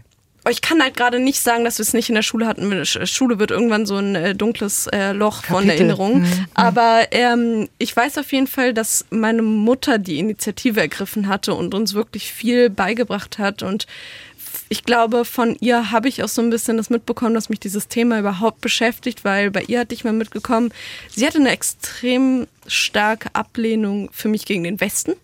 Also da wurde viel drauf geschimpft, ah, der ist arrogant und spießig und alles ist eingeengt und nichts geht und mm, so ein Gefühl von Enge habe ich immer damit verbunden, von, von ihren Klischees und Narrativen. Ähm, und sie hat dann gefühlt so eine Bildungsinitiative gestartet. Also wir sind Eine viel- private Bildungsinitiative. ähm, private Bildungsinitiative. Gut. Und jetzt sind- Und wir jetzt- sind dann auch viel in den Osten irgendwann auch gefahren. Also sie war dann irgendwann so, als die ganze Debatte aufkam mit Pegida und ich immer ankam, Mama, da ist irgendwie der rechte West äh, Osten. Mhm. Ähm, war irgendwann ihr Plan, wir fahren jetzt in die Oststädte und ich zeige euch mal die Kulturstädte. Wir fahren nach Weimar, wir fahren nach Dresden und ihr seht das. Jetzt studieren Sie Politikwissenschaft an der äh, TU Dresden. Genau. Welchen Raum nimmt da Ostgeschichte ein? Ähm, Ostpolitik. Für mich tatsächlich viel, viel weniger, als ich dachte. Also im Kontrast zu, als ich hierher gegangen bin, war das mit so einem ähm, Trotzgefühl. Ähm, ich hatte irgendwie mehrere. Äh, ich, Wie, ich hätte, jetzt trotz Gefühl? ja, mit, ja, tatsächlich. Also ähm, genau, ich war irgendwie aufgewachsen mit diesen klassischen Klischees. Und ähm, dann stand eben zur Auswahl, wo gehe ich hin zum Studieren. Und dann habe ich mir gedacht, ey, ich gehe jetzt nach Dresden, weil immer heißt es, da ist dieser rechte Osten, ähm, Pegida und so weiter. Und ich habe mir gedacht, nee, ich gehe da jetzt hin und ich gucke mir das an. Und? Mir reicht's. Und dann kam ich hierher und war so, oh, die Leute sind ja eigentlich irgendwie mega normal. Ähm, also sagen wir mal so, womit ich gerechnet habe, waren halt wirklich eher so ein bisschen Uniformen. Also es ist wirklich ein bisschen billig. Und es tut mir auch sehr leid, aber ähm, vielleicht ist es auch so ein bisschen repräsentativ, wie stark das ausgeprägt ist, dieses, was man sich so vorstellt über den Osten. Und dann muss ich aber auch wiederum sagen, also mir sind immer so ein bisschen die Dinge so parallel aufgefallen. Deswegen fällt es mir auch sehr schwer, das immer überhaupt zu greifen. Aber erstmal ist mir aufgefallen, in der allerersten Vorlesung wurden, äh, sollten wir die Hände heben, wer kommt aus Westdeutschland, wer kommt aus Ostdeutschland. Ach ich Gott. war so, was ist denn hier los? Weiß ich jetzt gar nicht, wo ich herkomme. Das ist mir aufgefallen. Dann 13. Februar. Die Demonstration, ähm, Herz, statt, äh, Herz statt Hetze. Das waren die ersten Demonstrationen, wo ich auf die Straße gehe und tatsächlich einer Gruppe von Menschen gegenüberstehe, die Plakate hochhalten, wo der Holocaust geleugnet wird, die krass rechtsextrem sind, die auch aussehen wie Rechtsextremisten, dann gleichzeitig auch Leute, wo ich dachte, Moment mal, die kann ich überall beim Bäcker im Supermarkt treffen, ganz normale Leute. Und da habe ich mir irgendwie so gedacht, ja, das hätte es in Berlin nicht gegeben. Es hätte es nicht gegeben, dass so eine Vielzahl von Menschen mit solchen Meinungen einfach auf der Straße ist. Und die Zahl, die dagegen steht, ist nicht, nicht wesentlich, wesentlich größer. Da habe ich dann gedacht, okay, an der Stelle stimmt's, aber dann in meinem Alltag wiederum gar nicht. Da erlebe ich hier Freiraum, viel linke, also linke Öffentlichkeit, wo ich mich wahnsinnig wohl, sicher und aufgehoben und beruhigt be- fühle. Johannes, Sie waren zwischenzeitlich mal in Berlin und äh, sind jetzt wieder in Dresden und sind auch in Dresden geboren. Ähm, welche, welche Rolle hat denn DDR-Geschichte in Ihrer äh, Ausbildung gehabt? Denn Sie studieren ja auch Politik und Verfassung an der TU Dresden. Haben Sie sich jemals mit der DDR-Verfassung befasst? Also ich habe ja vorher auch Jura studiert in Berlin. Ähm, da hätte es sich theoretisch ergeben können, dass man über die DDR-Verfassung aus rechtlicher Sicht spricht. Das Aber ist natürlich nicht vorgekommen. Ähm, auch in der Schule, äh, also wenn überhaupt im Geschichtsunterricht, äh, sagen wir mal ein, zwei Stunden, war das vielleicht Thema über die Qualität. Da will ich jetzt nicht unbedingt drauf eingehen. Also das, man muss sich schon dafür interessieren, äh, wenn Ja. man sich da oder also das gibt einem das Bildungssystem nicht mit, dass äh, dass das ein Thema ist und was es bedeutet, Ost- und Westdeutschland. Also der Geschichtsunterricht endet auch heute noch bedauerlicherweise in aller Regel, sag ich mal, 1945 spätestens, 48, 49. Es werden zwei Staaten gegründet, die werden später wieder vereinigt, Geschichte zu Ende. Also äh, das ist es dann auch gewesen. Also so war das zu meiner Schulzeit. Ich muss gestehen, 2014 habe ich Abi gemacht. Ich weiß nicht, ob das heute wesentlich anders ist, aber ich erinnere mich. Wir hatten das schon mit Mauer und dann ähm, wurde und dann wurde das gesagt. Ähm, also wir haben da ganz viele Reden analysiert wo das dann doch, äh, mir, mir kommt es gerade in den Sinn, wir hatten das tatsächlich. Und da sind wir, haben wir auch einmal eine Exkursion zur Mauer dann gemacht. Und jetzt bin ich aber gerade überrascht, du bist ja hier aufgewachsen. Mhm. Wie jetzt? Du hattest das nicht in der das Schule? In der Schule, im Lehrplan. Also es kann schon sein, dass das zwei oder drei Stunden Thema war. So, es gibt ein Ost- und ein Westdeutschland oder gab es für eine bestimmte Zeit und jetzt nicht mehr. Aber ein Schwerpunkt war das ganz sicherlich nicht. Also das ist ziemlich schnell abgefrühstückt äh, gewesen. Aber da läuft doch komplett was schief, wenn man das so hört ja, es ist natürlich auch immer leicht, auf Schule zu zeigen und zu sagen, ihr müsst für alles aufkommen. Also der Geschichtsunterricht beginnt je nachdem, also sagen wir mal spätestens äh, französische Revolution, das alles aufzuarbeiten, ist natürlich auch immer leicht und auf aber ist es nicht auch gefährlich, wenn, wenn, wenn sich das Wissen einfach nur speist aus ganz persönlichen Geschichten, die man hört? Mega. Das Wissen über die DDR. Wobei, ich würde vielleicht sagen, wenn wir jetzt solche Geschichten äh, gehört haben, wie von Herrn Schäfke, da fände ich es eigentlich ganz gut, wenn sowas mehr zum Vorschein kommt, persönliche Eindrücke, wie war das wirklich? Und auch nochmal, was ich, was ich auch nochmal einfach so ein bisschen fragen wollte, wie, wie man das damals geschafft hat, ähm, so eine Initiative zu ergreifen, weil ich würde sagen, das ist schon das, was uns gerade irgendwie krass an Demokratie fehlt. Ähm, das schon relativ wenig, also nach meinem Gefühl, jetzt keine, ja. keine Fakten, ja. wenig Engagement ist und dass es den Leuten wahrscheinlich schon gut tun würde, sich so ein bisschen mehr einzusetzen. Oder beziehungsweise frage ich mich eher so ein bisschen, weil ich jetzt die Wahlen sehe und frage, okay, wenn jetzt der Rechtspopulismus immer stärker wird, wie würde ich das machen? Wie würde ich mich organisieren und irgendwie einstehen für eine Sache? Das ist für mich immer so eine Hürde, wo ich denke, ich wüsste überhaupt nicht wie. Ich, ich, ich, ich frage mich auch, ob Sie jetzt in Ihrer Position äh, mit dem Wissen, was Sie haben, ob Sie auch wirklich einschätzen können, was dazu dazugehört haben muss. Nein, ich kann das überhaupt nicht, nicht ne? einschätzen. Ne? Ich denke mir, wenn ich in Geschichte gucke, natürlich wäre ich gegen die Nazis auf die Straße gegangen, ja, als ob. Und das wäre natürlich irgendwie toll, wenn solche persönlichen Eindrücke dann vielleicht doch mehr auch im Geschichtsunterricht irgendwie eine Rolle spielen. Ja, ich fand, fand vorhin, ähm, als die Leser Zuhörerin da äh, von der Kollegin hier ähm, zitiert worden sind von den Anrufen und von den, äh, von den Mails, ähm, dass es unheimlich viele Einzelschicksale gegeben hat in der DDR.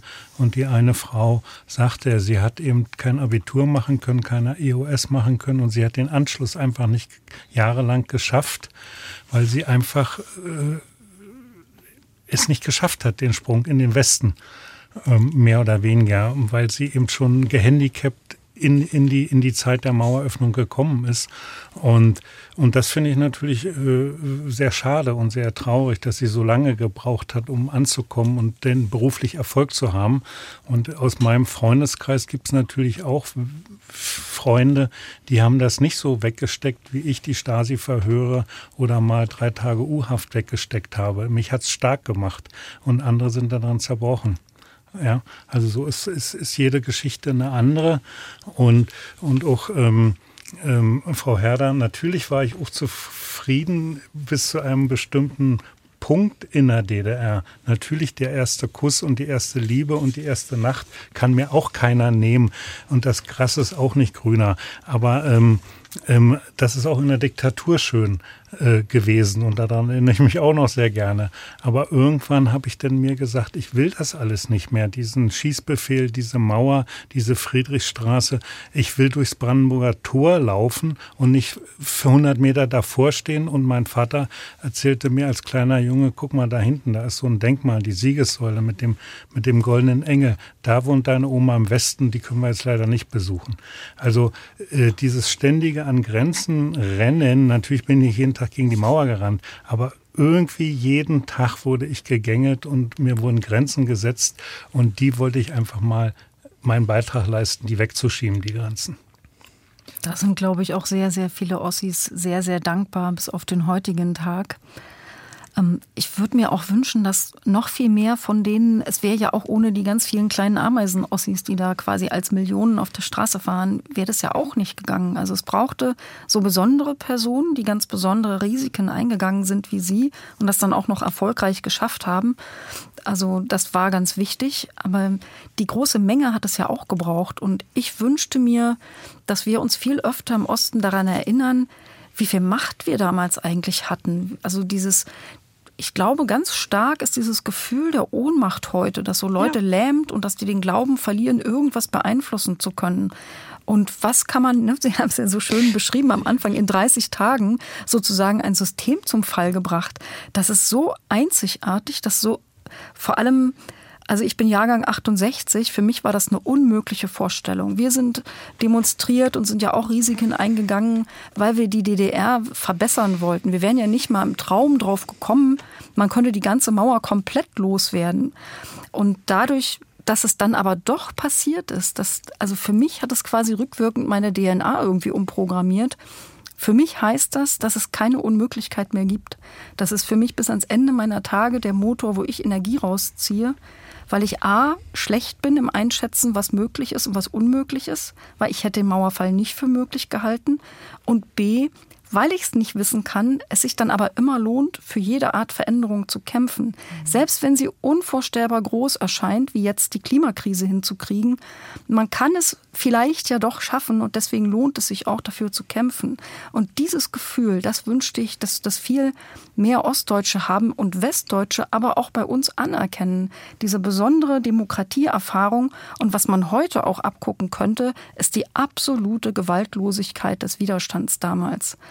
Heute ist, äh, wenn Leute so auf die Straße, ne, Peggy da gutes Beispiel, die rennen da rum oder sind rumgerannt und haben da so Galgen hochgehalten und haben die Presseübergriffe äh, werden immer mehr. Das gab es damals bei uns im Widerstand nicht. Wir haben, das wurde ja auch schön beschrieben, von Herrn Schäfke Kerzen in der Hand getragen und Lieder gesungen.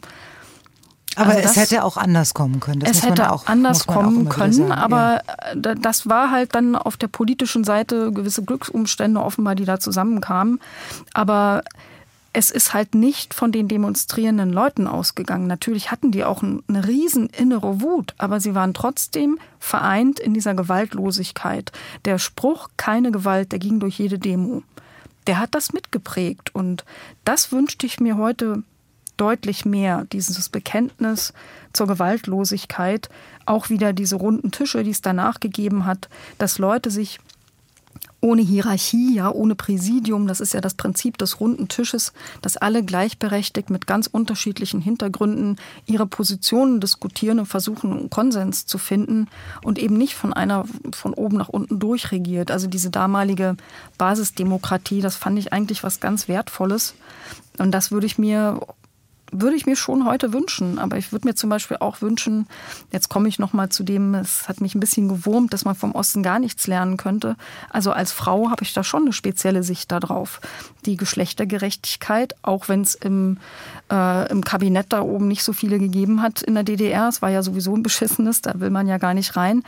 Aber dass ich, dass ich äh, dass den Begriff Rabenmutter zum Beispiel überhaupt gar nicht gab, dass ich als Frau ökonomisch unabhängig war. Aber da stehen wir doch mittlerweile drüber.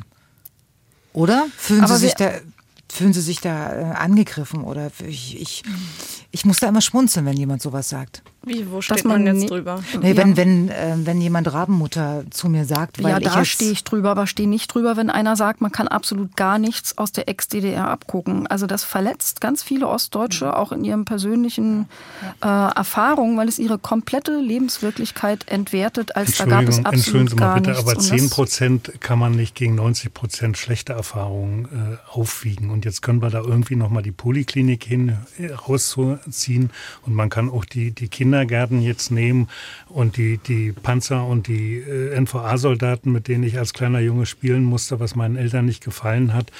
Also. Kann man da nicht irgendwie System und einzelne Maßnahmen und Lebensgefühl trennen? Wäre das nicht vielleicht mhm. sinnvoller? Ja, finde ich auch. Ich glaube, also, ich glaube, dass es schwer ist, wenn man das erlebt hat. Aber ich habe es doch auch erlebt und krieg das hin. Und ich meine, ich, ich bin ja auch eher. Aber wenn also Sie, aber wenn Sie zum äh, Frau Ähm, Domscheit-Berg, ähm, wenn, gerade weil immer wieder gesagt wird, die Kindergärten und die Emanzipation der Frau, ähm, wenn man da genauer hinschaut, dann, dann kommt man nämlich wieder aufs System, denn man, meiner Meinung nach darf man nicht vergessen, äh, dass dadurch auch eine Diktatur äh, frühestmöglich Einfluss auf die Entwicklung einer Persönlichkeit hatte. Also Sie wissen ja selbst, dass Sie das, was Sie, was wir damals im, in der Grundschule zum Beispiel gelernt haben, das ist wie in jeder anderen Diktatur auch. Das vergessen sie nicht. Das vergessen sie ihr Leben nicht. Also wenn mir als 14-, 15-Jähriger gesagt wird vom ähm, Direktor einer polytechnischen Umschul oder vom Schulleiter, dein Klassenstandpunkt ist nicht gefestigt, du machst kein Abitur in diesem Land. Also da brach für mich eine Welt zusammen und letztendlich auch diese ganze dieses ganze Gerüst der DDR schon als 15-Jähriger. Das lässt sich auch gar nicht kleinreden, aber es, die anderen Elemente gibt es ja trotzdem. Und dass, dass man zum Beispiel das Finnland, das Bildungssystem aus der DDR abgeguckt hat, weiß man ja auch. Und jetzt fahren irgendwie Politiker nach Frankreich und lassen sich erklären, wie man Erwerbstätigkeit von Müttern steigern kann oder wie man den Gehaltsunterschied kleiner kriegt. Der Gehaltsunterschied in Ostdeutschland ist heute zwischen 6 und 7 Prozent und im Westen liegt er immer noch bei knapp 20. Warum soll man da nicht gucken können, warum das so ist? Ja, da kann man sich vielleicht auf Maßnahmen konzentrieren. Also ich glaube, was wirklich der Punkt auch von Herrn Schäfke ist, ist, dass man halt nicht sagt, dieses System hatte doch irgendwas Gutes, weil ich glaube, dass, also ich meine, was sagt man damit? Ne? Aber das System will ich ja auch gar nicht wiederhaben. Und ich habe ja auch nicht gesagt, das System hat als System was Gutes. Würde ich niemals tun. Also ich, ich genau voll. Ich meine nur, wenn man dann sowas sagt, dass man sagt, okay, da gab es ein paar politische Maßnahmen, die irgend oder ein paar Maßnahmen, die irgendwo gut waren. Also Aber warum soll man die nicht gut finden können? Was ist denn schlecht an einem Babyjahr mit 100 Prozent Lohnausgleich? Was ist schlecht an einer kostenlosen Pille? Ich verstehe, also aus der Sicht von unserer Junggeneration verstehe ich beide Punkte ja, so zu 100 Prozent. Also bei Herrn Chef gewinne ich 100% dabei, wenn man in einem System lebt, was einem Stein in den Weg legt, was eine Diktatur ist, dass man das grundsätzlich ablehnt, äh, verstehe ich. Und ich verstehe auch den Punkt von Frau Domscheit-Berg, dass sie sagt, ähm, wir können einzelne Dinge einzeln betrachten und sehen, dass wir der heute hinterherhängen, wo wir damals schon mal weiter waren. Also mir fällt es leicht, das differenziert zu sehen, weil ich das Privileg habe, niemals unter diesem DDR-System leiden zu müssen. Deswegen fällt es mir sehr einfach und deswegen passiert das in unserer Generation auch oft. Also ein klassischer Fall ist zum Beispiel die Verfolgung von Homosexuellen. Paragraph 175 StGB wurde in der Bundesrepublik abgeschafft 1994. In der DDR gleich zu Beginn. Das sind halt das ist halt so ein Punkt, wo ich sage, das hat mit Diktatur und System nicht viel zu tun. Das hat was mit Menschenbild zu tun. Es geht auch um die Gleichberechtigung der Frau. Also, genau, das sind halt äh, Punkte, wo ich halt sage, ich verstehe die Sicht von Herrn Schäfke, dass man grundsätzlich das System ablehnt und dass das für einen gefärbt ist. Verstehe ich. Und ich möchte darüber nicht urteilen, weil ich nicht dabei war. Aber aus meiner Sicht fällt es mir viel leichter, das abstrakt zu betrachten und halt wirklich zu sagen, faktisch sind wir in bestimmten Punkten gesellschaftlich im Osten viel weiter gewesen und wir sind heute in der Bundesrepublik teilweise noch hinterher gegenüber dem Zeitpunkt, wo wir in der DDR schon mal waren. Abstrakt betrachtet sehe ich das auch. Aber ich bin auch bei Ihnen, Herrn Schäfke, dass Sie sagen, ich finde, ich möchte, also ich verstehe das nochmal. Weil, weil, weil, das eine zum anderen gehört hat. Also das genau, ich verstehe, dass ja das gefärbt ist. Sehen. Klar, aber ich ja. kann es abstrakt betrachten, weil es mich nicht betroffen hat. Äh, die, die Gleichberechtigung der Frau hat ja in Westdeutschland erst in den 70er Jahren stattgefunden. Also äh, bis dahin musste ja eine verheiratete Frau äh, die um die Erlaubnis äh, ihres Mannes bitten, wenn sie arbeiten wollte ja.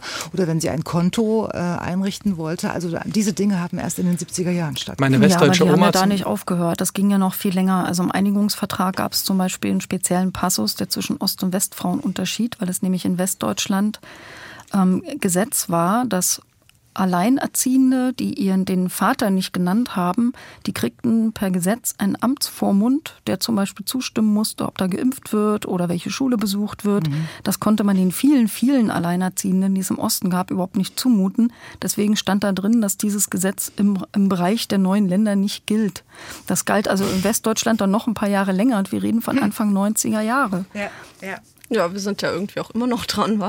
Ja. In der Tat, ja. Ja, bei Abtreibungsrecht zum Beispiel. Wir haben gerade in Paragraph 219a, den haben wir erst in dieser Legislatur abgeschafft. Und da geht es nur um die Legalisierung von Informationen über Schwangerschaftsabbrüche durch Ärzte.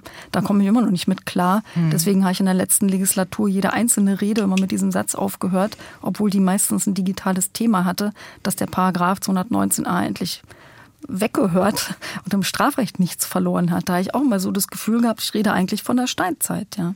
Aber, Aber irgendwie kommen wir jetzt, wir kommen Ja, jetzt zu einer wunderbaren Erkenntnis, äh, dass eigentlich nicht die, die die DDR erlebt haben, dazu imstande sind, ähm, das wirklich abstrakt zu sehen, sondern Aber er ich habe sie doch erlebt. Also irgendwie fühle ich mich da übergangen. Also Oh. ich war, ich war Stasi-Opfer, ich habe das erlebt. Mein Freund war im Gefängnis. Ich durfte ein Stipendium, das ich gewonnen habe für eine Kunstschule in Paris, drei Monate, nur weil ich bei der Stasi nicht unterschreiben wollte, nicht antreten. Ich, ich kann, ich war nicht im Gefängnis selber, also, aber ich war trotzdem, habe ich das System auch von seiner fiesen Seite kennengelernt. Die Stasi hat mich in den Wald gefahren. Ich dachte, die bringen mich jetzt um. Also ich hatte die Angst meines Lebens da und ich bin trotzdem in der Lage, das differenziert zu betrachten. Ich kann mir vorstellen, dass das nicht jeder kann, weil das Ausmaß des Negativen ja auch unterschiedlich ist. Ich durfte nämlich mein Abitur zum Beispiel machen und das macht einen riesen Unterschied, solche großen Weichenstellungen. Und wer selber im Gefängnis saß, auch. Aber nur die Generation und ob man es erlebt hat und ob es einem damals gut ging oder man auch Probleme hatte, das alleine macht es nicht.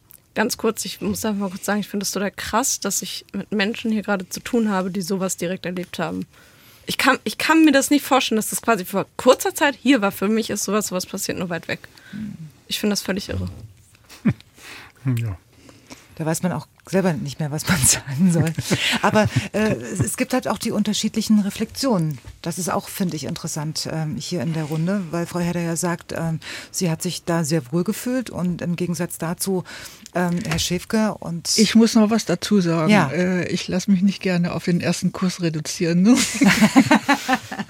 also, äh, nee. Äh, Aber F- Frau Herder, wenn Sie, wenn Sie jetzt schon mal reden möchten, ähm, worum, worum ging es Ihnen damals bei der Wiedervereinigung? Also was haben Sie sich davon versprochen? äh, Weil Sie haben es ja beobachtet, die, ne? Also die Sie waren ja nicht Fragestelle ist, ist vielleicht ein bisschen falsch. Wie ich habe mich, ich würde wollen? sagen, ich habe mich gefreut, dass das äh, geworden ist so. Hm. Es ist, äh, ich war ein bisschen weiter weg als er zum Beispiel. Ne? Weiter hab- weg von bei, von dem Geschehen. Mhm. Er hat jetzt aktiv gekämpft. Gut, ich, ich würde da auch nicht gegensetzen. Mhm. Äh, Ich habe mich gefreut, dass das so geworden ist. Ich habe mich gefreut, dass ich auch zu meiner Tante drüben fahren konnte, dass Mhm. ich meine 20 Euro oder wie viel das war, einlösen konnte. Wir haben uns einfach gefreut, okay, das ist jetzt geworden und nur gucken, was jetzt kommt. Ich durfte aber, wie die Frau äh, Berg, Mhm. Domscheit-Berg. Domscheit- Domscheit-Berg, Entschuldigung, ähm, ich durfte auch mein Studium machen, ohne irgendwelche Sachen, äh, irgendwelche, irgendwelche, äh, dass da irgendwas entgegengesetzt wurde. Also ich war nicht jetzt irgendwie äh, besonders behütet oder so. Ich, äh, was haben, Sie, was haben Sie studiert? ich habe Plasttechnologie studiert. Glastechnologie. Plast. Plast. Ach so. Mhm. Das ist ähm, Plastelasttechnologie, das ist ähm, mehr eigentlich auch ein Begriff noch von äh, aus DDR-Zeiten. Ingenieur für Plasttechnologie bin ich. Mhm. Okay. So, und, und wie, wie, wie haben Sie denn den Transformationsprozess überstanden? Weil ich kann mir vorstellen, dass Sie da jetzt nicht mehr arbeiten. Ja, ja doch, ich arbeite noch. Aber ja, ich, aber nicht, nicht in diesem als Job. in, in dem Job nicht, nee. Nee. Aber das hat andere Gründe, dass ich damals nicht mehr äh, weiter äh, dort gearbeitet habe. Das war zwar zur Wendezeit, wo das, wo ich dann wirklich äh, dann, nee, das war, war vorher, Was vorher, hat sich für vorher, Sie, vorher. was hat sich für Sie, stelle ich raus. immer diese Frage, was hat sich für Sie mit der, mit der Wende oder der Wiedervereinigung ähm, ähm, geändert in Ihrem Leben?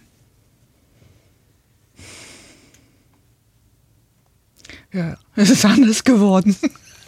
ja, wie soll ich das sagen? Haben Sie einen Job wechseln müssen? Äh, Ja, ja. Äh, das war aber gerade zu- der Zeit, wo ich äh, doch äh, Familie gebaut habe Mhm. oder wo, Familie gebaut wurde. Und äh, da bin ich aber irgendwie, äh, das, das hat mit der Wende nichts zu tun, da bin ich aber Mhm. erst erst raus. Ich, waren Sie irgendwann mal arbeitslos oder ähm, äh, vielleicht ein, zwei Jahre. Mhm. Ein Jahr, glaube ich, war ich. Aber ich bin dann wieder rein und aber bin ich nicht mehr in den Beruf mit rein, weil das schon ein bisschen zu lange her war. Aber das einzukämpfen oder das sich reinzukämpfen, das äh, auf dem Studiumniveau, Mhm. das habe ich, äh, ich sag mal, die Kraft habe ich nicht mehr gehabt. Okay. Und wie empfinden Sie das heute, wenn Sie auf die 90er Jahre zurückschauen, mit dem Abstand? Was? Ähm, diese, diese Veränderung, alles, was sich da getan hat in der, in der Gesellschaft. Denn ähm, es waren ja nicht nur ähm, junge Leute damals am Start, für die plötzlich die Welt offen stand, die vielleicht 20, 21 waren, sondern äh, Menschen, die auch älter waren, die schon was äh, verloren haben, die sich völlig neu orientieren mussten. Wie war das in Ihrem Umfeld? Äh, auch weit weg. Also nicht weit weg, aber es war nicht so nah dran. Also es gab keine größeren Umbrüche in Ihrem Umfeld? Mm, naja, das, das, der Umbruch war, war erstmal so, wir sind selbstständig in die Wände gegangen und das war noch ein bisschen hart, mhm. weil wir äh, doch äh, das so empfunden haben, dass uns der Westen ein bisschen überrollt hat damit. Mhm. Und wir waren äh, ziemlich äh, unbedarft und unerfahren auf dem Gebiet, äh, wie äh, können wir diesen Status erhalten. Und haben Sie es geschafft? Nee, haben wir nicht haben wir nicht geschafft. Und ich bin dann wieder rein in die Wirtschaft. Okay, also in eine feste Anstellung und ja, seitdem waren ja, Sie. Ähm ja, ja, dann bin ich wieder, da habe ich mich sozusagen reingearbeitet sozusagen. Haben Sie einen westdeutschen oder einen ostdeutschen Chef? Ich habe einen westdeutschen Chef gehabt. Also ich habe mehrere Chefs gehabt. Aber äh, ja, ja, Okay. Was wir heute noch gar nicht besprochen haben, was ich jetzt auf den letzten Metern unbedingt nochmal in die Runde werfen wollte, weil das ja auch eine ähm, der, der Fakten ist, die äh, der Herr Oschmann in seinem Buch da geschildert hat. Das ist die geringe Anzahl von ähm, Führungskräften mit ostdeutscher Herkunft. Jetzt steht im Raum, dass eine Ostquote sowie eine Frauenquote einiges besser machen könnte. Ich frage jetzt mal alle Anwesenden hier, wäre das für Sie eine Lösung, zumindest mal zu versuchen? Herr Schiffke? Also ich fand es, ähm, als sich der Mitteldeutsche Rundfunk gegründet hat am 01.01.1992, äh, da war ich ja dabei.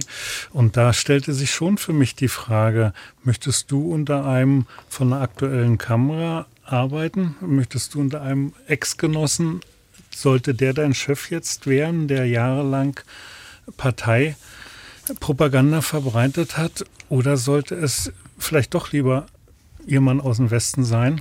Und ich habe mich da ziemlich wohl gefühlt bei den Westchefs, weil äh, A konnten sie was und B waren die nicht so ideologisch verbogen und äh, äh, äh, vorbelastet.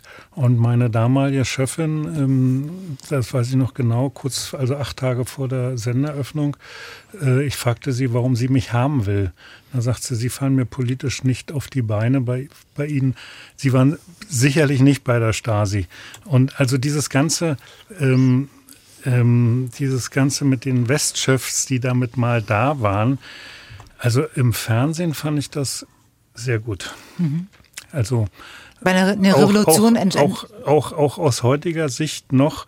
Und ähm, bloß noch mal ein, ein Beispiel. Als ich in, in, in Cottbus äh, mit Unterbrechungen studiert habe, ich bin dann irgendwann mal Diplom-Bauingenieur geworden, ähm, da waren wir von 21 Studentinnen in der Seminargruppe, waren 18 in der Partei und drei waren nicht in der Partei. Und das bei einem technischen Studium. Also wie mir das auf den Zeiger gegangen ist, all die Jahre, immer diese Agitation, wann siehst du das endlich ein? Du musst das doch mal kapieren und nun komm doch mal in die Partei und wir empfangen dich mit offenen Armen. Also das musste ich auch nur nebenbei durchstehen. Also ähm, ich fand das beim Mitteldeutschen Rundfunk ziemlich gut. Und die eine Zuhörerin hat ja auch rumge Mosert, dass nun äh, eine ostdeutsche Intendantin vom Mitteldeutschen Rundfunk geworden ist und die das offensichtlich alles gut geschafft hat, über die äh, Maueröffnung und die neue Zeit sich in diese Position hineinzuarbeiten. Das ist dann auch wieder nicht richtig. Dann, jetzt sind wir aber eine Generation weiter. Also, dass das mit, mit einer Revolution ein Elitenaustausch stattfinden Vollkommen muss, normal. Äh, das, äh, da sind wir uns ja, glaube ich, einig. Au außer im Westen nach dem Ende der Nazi-Zeit, da wurde recht wenig ausgetauscht. Nur mal so als kleiner Einwurf. Ja, das war ein Fehler. Ja. War, war ein stimmt. Fehler, ja, ja. Insofern will ich das auch nicht als Vorbild genannt haben. Da waren aber auch sehr wenig da. Ja, im Osten hätte es mehr gegeben ohne SED-Belastung. Empfehle Die waren Ihnen, ja auch ich nicht alle empfehle Ihnen mal verblendet. das Buch vom Historiker Sascha Ilko Kowalczyk, die Ulbricht-Biografie, 1000 Seiten dick. Ach. Da können wir dann Ich glaube, ich keinen Bock drauf. Ich musste über den schon so viel lernen in der Schulzeit. Auf Ulbrich habe ich echt keine Lust. Ach so, ich dachte auf Sascha Ilko Kowalczyk. Nee, nee, ich meinte Walter Ulbricht. Der ödet mich an. Tja, damit fängt das, un Aber fängt das Unheil lassen Sie an. uns noch mal auf die Ostquote doch zurückkommen. Also Johannes nickt gerade. Ähm, wäre das für Sie jetzt ein probates Mittel, um zu sagen, okay, wir bringen, wir wir lösen das Problem auf diese Art? Auf keinen Fall. Also ich, Quoten finde ich halt, ich verstehe, dass man das quasi als Ultima Ratio, ja, als letztes Mittel, was man irgendwie diskutiert, wenn man nicht anders weiterkommt, dass man darüber spricht.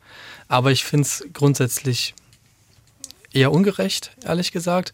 Ähm, es ist natürlich traurig, dass man darüber sprechen muss, weil es offensichtlich keinen anderen Weg gibt. Aber ich finde, es muss andere Lösungen geben. Aber mit der Frauenquote hat es doch auch funktioniert.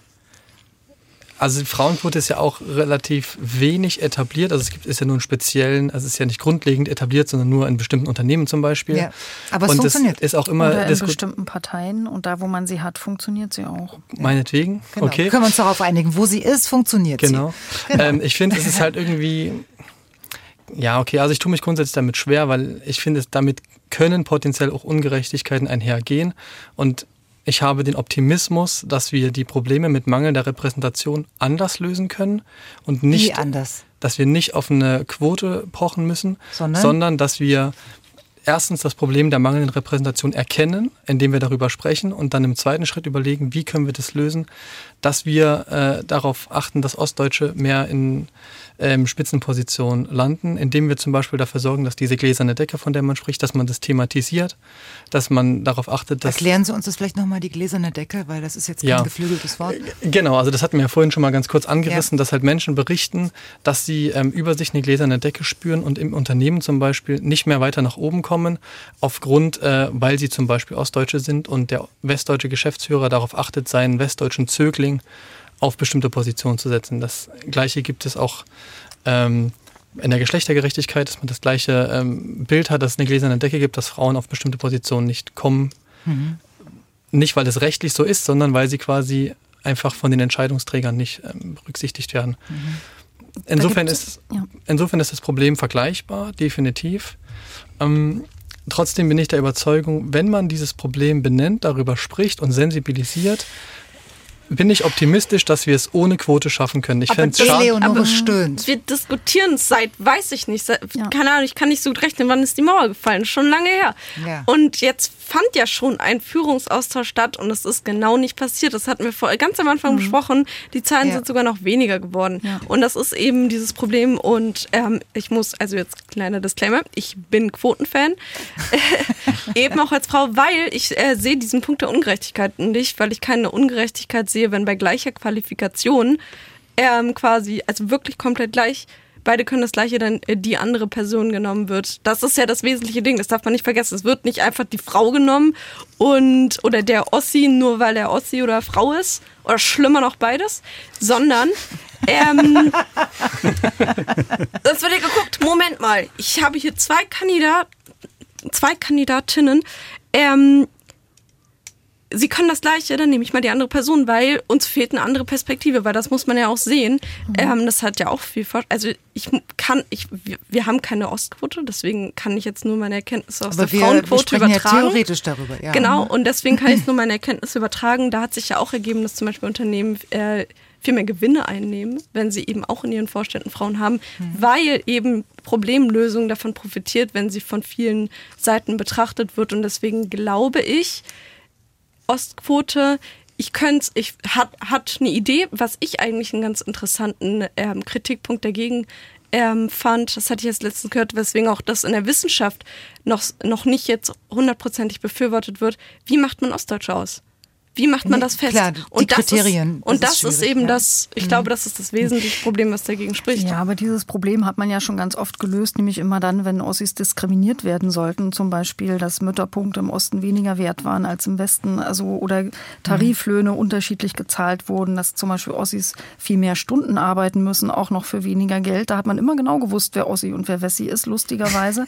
Und jetzt, wenn es darum geht, äh, Gerechtigkeit herzustellen, dann ist es plötzlich das das Problem. Und ansonsten Ganzen teile ich äh, die Beschreibung der Gemeinsamkeiten. Ich bin ja auch äh, Feministin, die seit langem, ich habe Frauen in die Aufsichtsräte, die eine Quote wollten, habe ich mitgegründet in meiner Küche.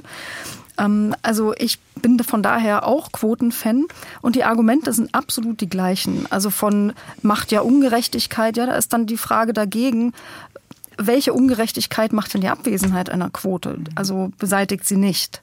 Oder das Thema, was wir hatten, die Anzeigen sind ja öffentlich, ganz am Anfang kann sich ja jeder bewerben.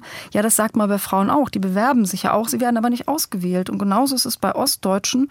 Da, wo man aber differenzieren muss, glaube ich, und insofern ist es ja auch nicht schwarz-weiß, es reden wir jetzt eigentlich von der freien Wirtschaft, schreibe ich eine Ossi-Quote vor, oder rede ich zum Beispiel von Bundesbehörden. Und da gibt es ein Grundgesetz, das sagt nicht nur, dass es gleiche Leben Lebensverhältnisse geben soll zwischen Stadt und Land. Da steht auch drin im Grundgesetz, dass es eine angemessene Beteiligung aller Bundesländer an der Leitungsebene im Bund geben muss.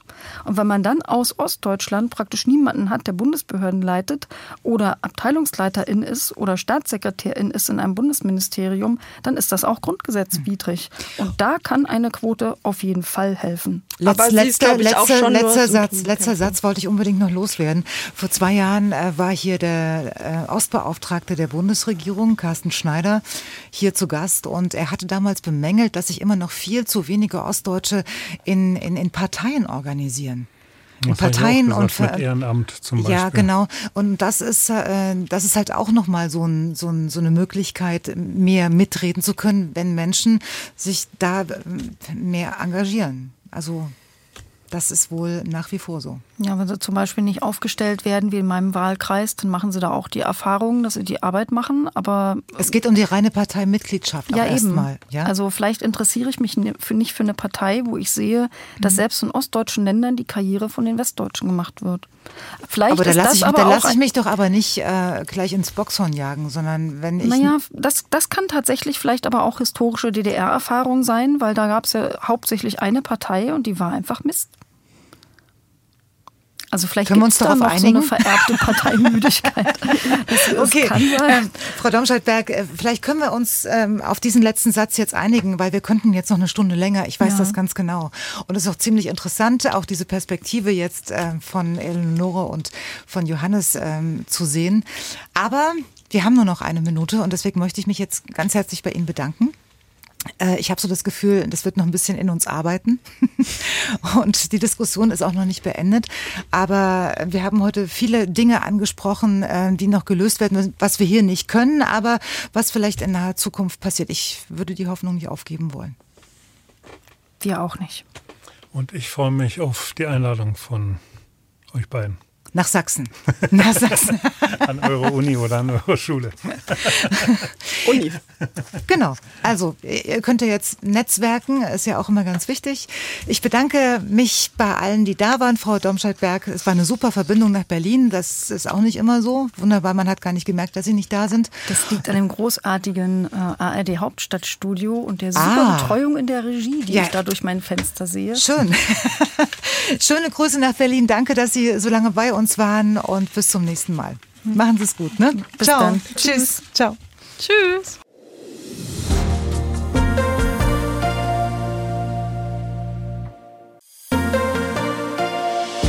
Dienstags direkt. Ein Podcast von MDR Sachsen.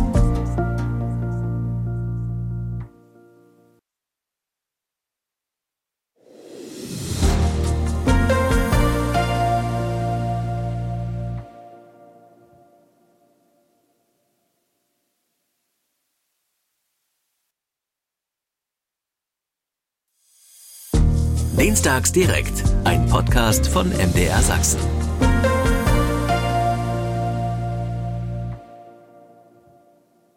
Katrin Tuminski hat den Abend in der Dienstagsdirekt-Redaktion für uns begleitet und fasst nochmal ihre Reaktion zusammen. Ja, wir haben noch über unseren Messi-Jet einige Rückmeldungen erfahren und so schreibt uns Herr Bartsch, ich glaube nicht, dass man sagen kann, der Ost-West-Konflikt wächst sich raus. Eher vielleicht er stirbt weg. Wenn alle die Menschen, die den unverschämten Demütigungen der Nachwendezeit ausgesetzt waren und oft bis heute zu den Verlierern gehören, gestorben sind, gibt es vielleicht eine Chance für die jüngere Generation zum gesellschaftlichen Ausgleich, dass nach über 30 Jahren die Lebensqualität in Ost und West noch immer auseinanderfällt, ist für die Menschen im Osten einfach nicht mehr nachvollziehbar, schreibt Herr Bartsch uns über den Messi. Weiterhin kriegen wir eine Rückmeldung, eine anonyme Rückmeldung. Das ist natürlich sehr schön. Die heißt, ich finde Ihre Sendung genial und bin auch der Meinung, dass sich der Westdeutsche eigentlich nur dafür interessiert, wie wir zu Ostzeiten gelebt haben. Das Eigentliche, wie es uns jetzt geht und wie wir gerade über die Situation denken, jetzt in unserer Gegenwart, interessiert eigentlich nur wenige. Sie sind nur an der Vergangenheit interessiert und nicht an uns Ostdeutschen in der Gegenwart. Auch ein sehr interessanter Aspekt. Dann schreibt Micha Kolmen, mein erster Chef aus dem Westen hat verkündet, er hasse Ossis. Mehr muss ich dazu nicht sagen. Heute sind es durchgehend Ossis, in der Chefetage, aber gewöhnungsbedürftig, weil sie angepasst sind. Danke fürs Zuhören und fürs Feedback. Das ist uns äh, ganz wichtig. Und äh, wie ich vorher schon gesagt habe, dieses Thema wird uns noch eine Weile wahrscheinlich beschäftigen und auch vielleicht auch heute Abend noch ein bisschen durch den Kopf gehen.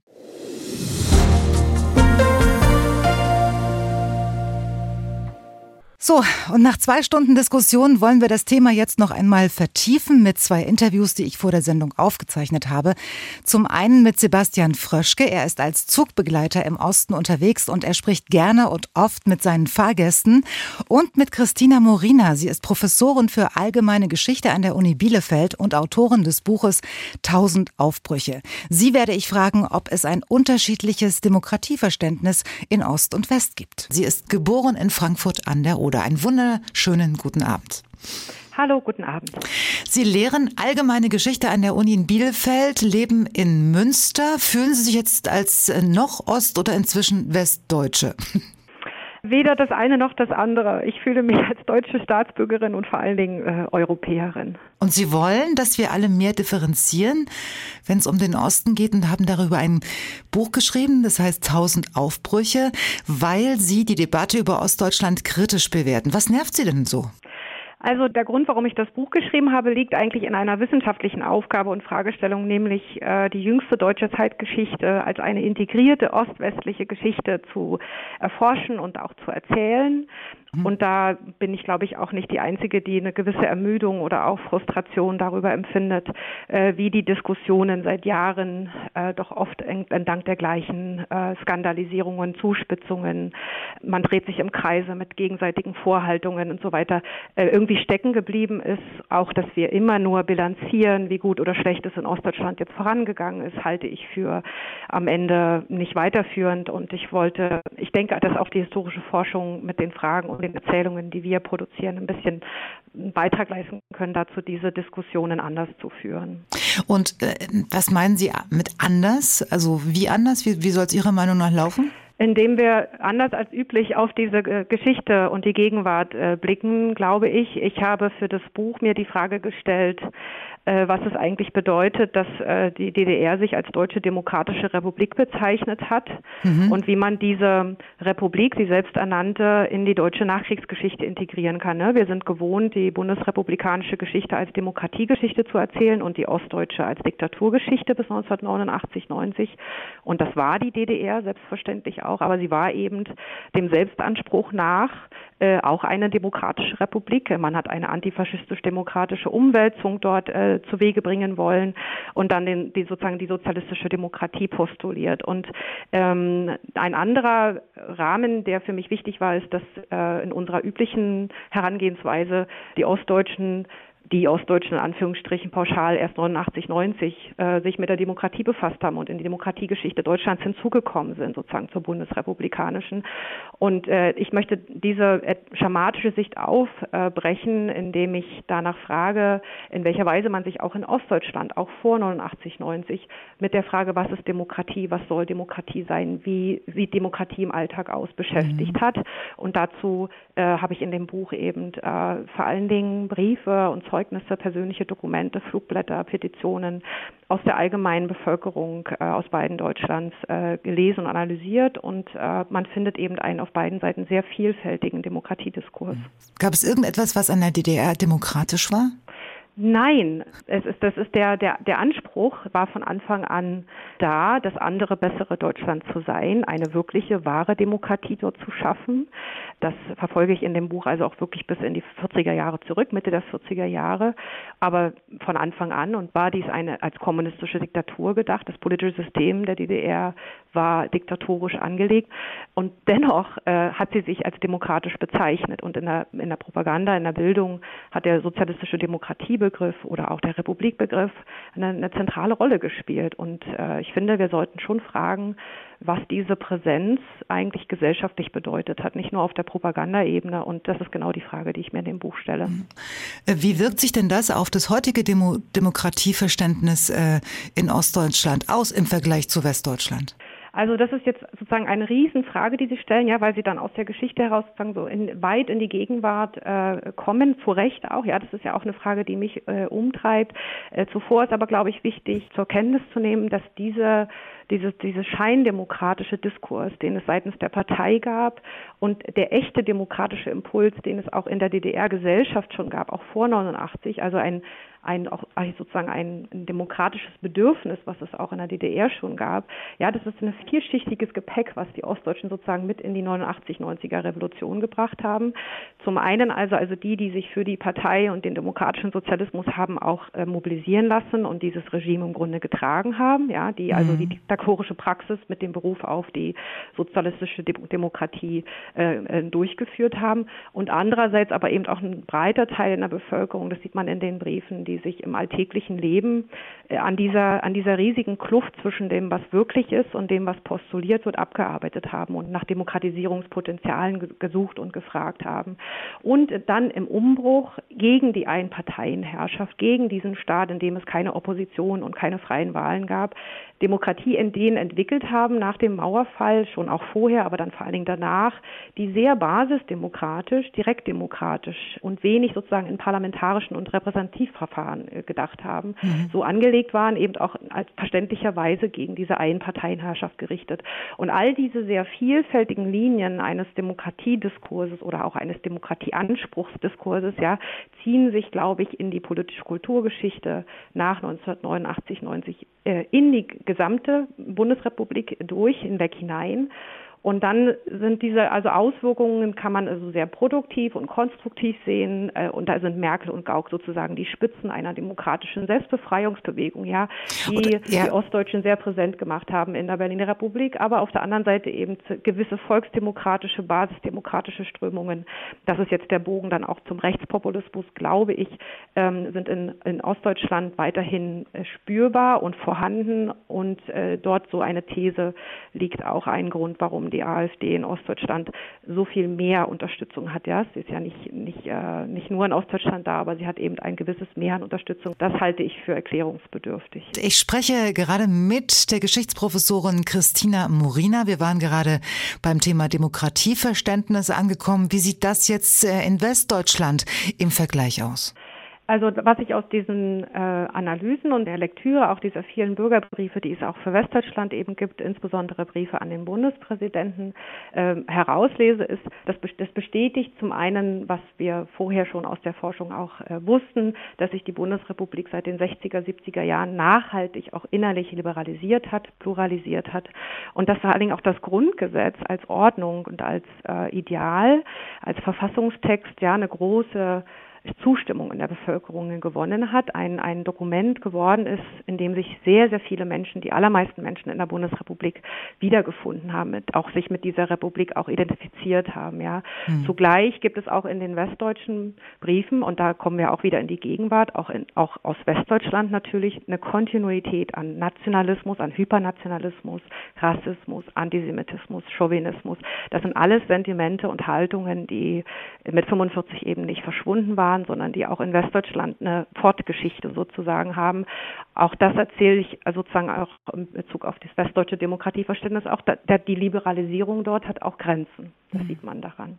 Wir versuchen ja herauszufinden, ähm, warum der hohe AfD oder der Zuspruch ja. zur AfD so hoch ist. Wir wissen ja, ja, nicht mehr nur im Osten, sondern nach den Wahlergebnissen vom Sonntag jetzt auch in Westdeutschland. Liegt es vielleicht auch daran, dass ähm, beide deutsche Staaten aus dem Nationalsozialismus gekommen sind und ähm, ganze Generationen vorher alles andere als demokratisch aufgewachsen sind, dass der Bezug ja. immer noch da ist? Ja, also das, man kann diese hohe Zustimmung für die AfD nicht mit nur einem Grund erklären oder auch nur mit fünf Gründen, sondern das ist eine, da gibt es viele Faktoren, äh, kurzfristige, mittelfristige, langfristige Faktoren, die da eine Rolle spielen. Ich sage seit Jahren und auch die Kolleginnen und Kollegen, die sich damit beschäftigen, sagen seit Jahren, die AfD ist ein gesamtdeutsches Problem. Sie ist ein deutsch-deutsches Projekt. Da laufen Dinge zusammen, sozusagen, die gewissermaßen zusammengehören. Ja, in mhm. westdeutsche Nationalismus-Tradition eine genau nur begrenzte Aufarbeitung der NS-Vergangenheit auch im Westen und eben das spezifisch Ostdeutsche, was ich auch gerade schon erwähnt hatte. Da geht ähm, einiges zusammen. Und jetzt für die jüngste Zeit sehen wir das eben insbesondere auch der Eindruck, dass eine, eine Regierung im Amt mit den Problemen der Zeit nicht angemessen umgeht, nicht angemessen kommuniziert, keine, äh, nicht lösungsorientiert scheint, ja, das wird so wahrgenommen, äh, nochmal ein extra Boost dann auch für solche populistischen äh, Bewegungen und Parteien gibt. Und die AfD äh, nimmt im Grunde jetzt in, in, der, in der Bundesrepublik so eine, eine Rolle ein, indem sie all das versammelt, was es an unterschiedlichen Motiven für ja, Frustration, für Protest, für Enttäuschung. Äh, sie sammelt sehr viel auf, gewinnt ja auch Wähler aus allen anderen Parteien, nicht nur von rechts. Also sie hat da eine, eine sehr spezifische Funktion, über die wir uns sehr viel Gedanken und Sorgen machen sollten.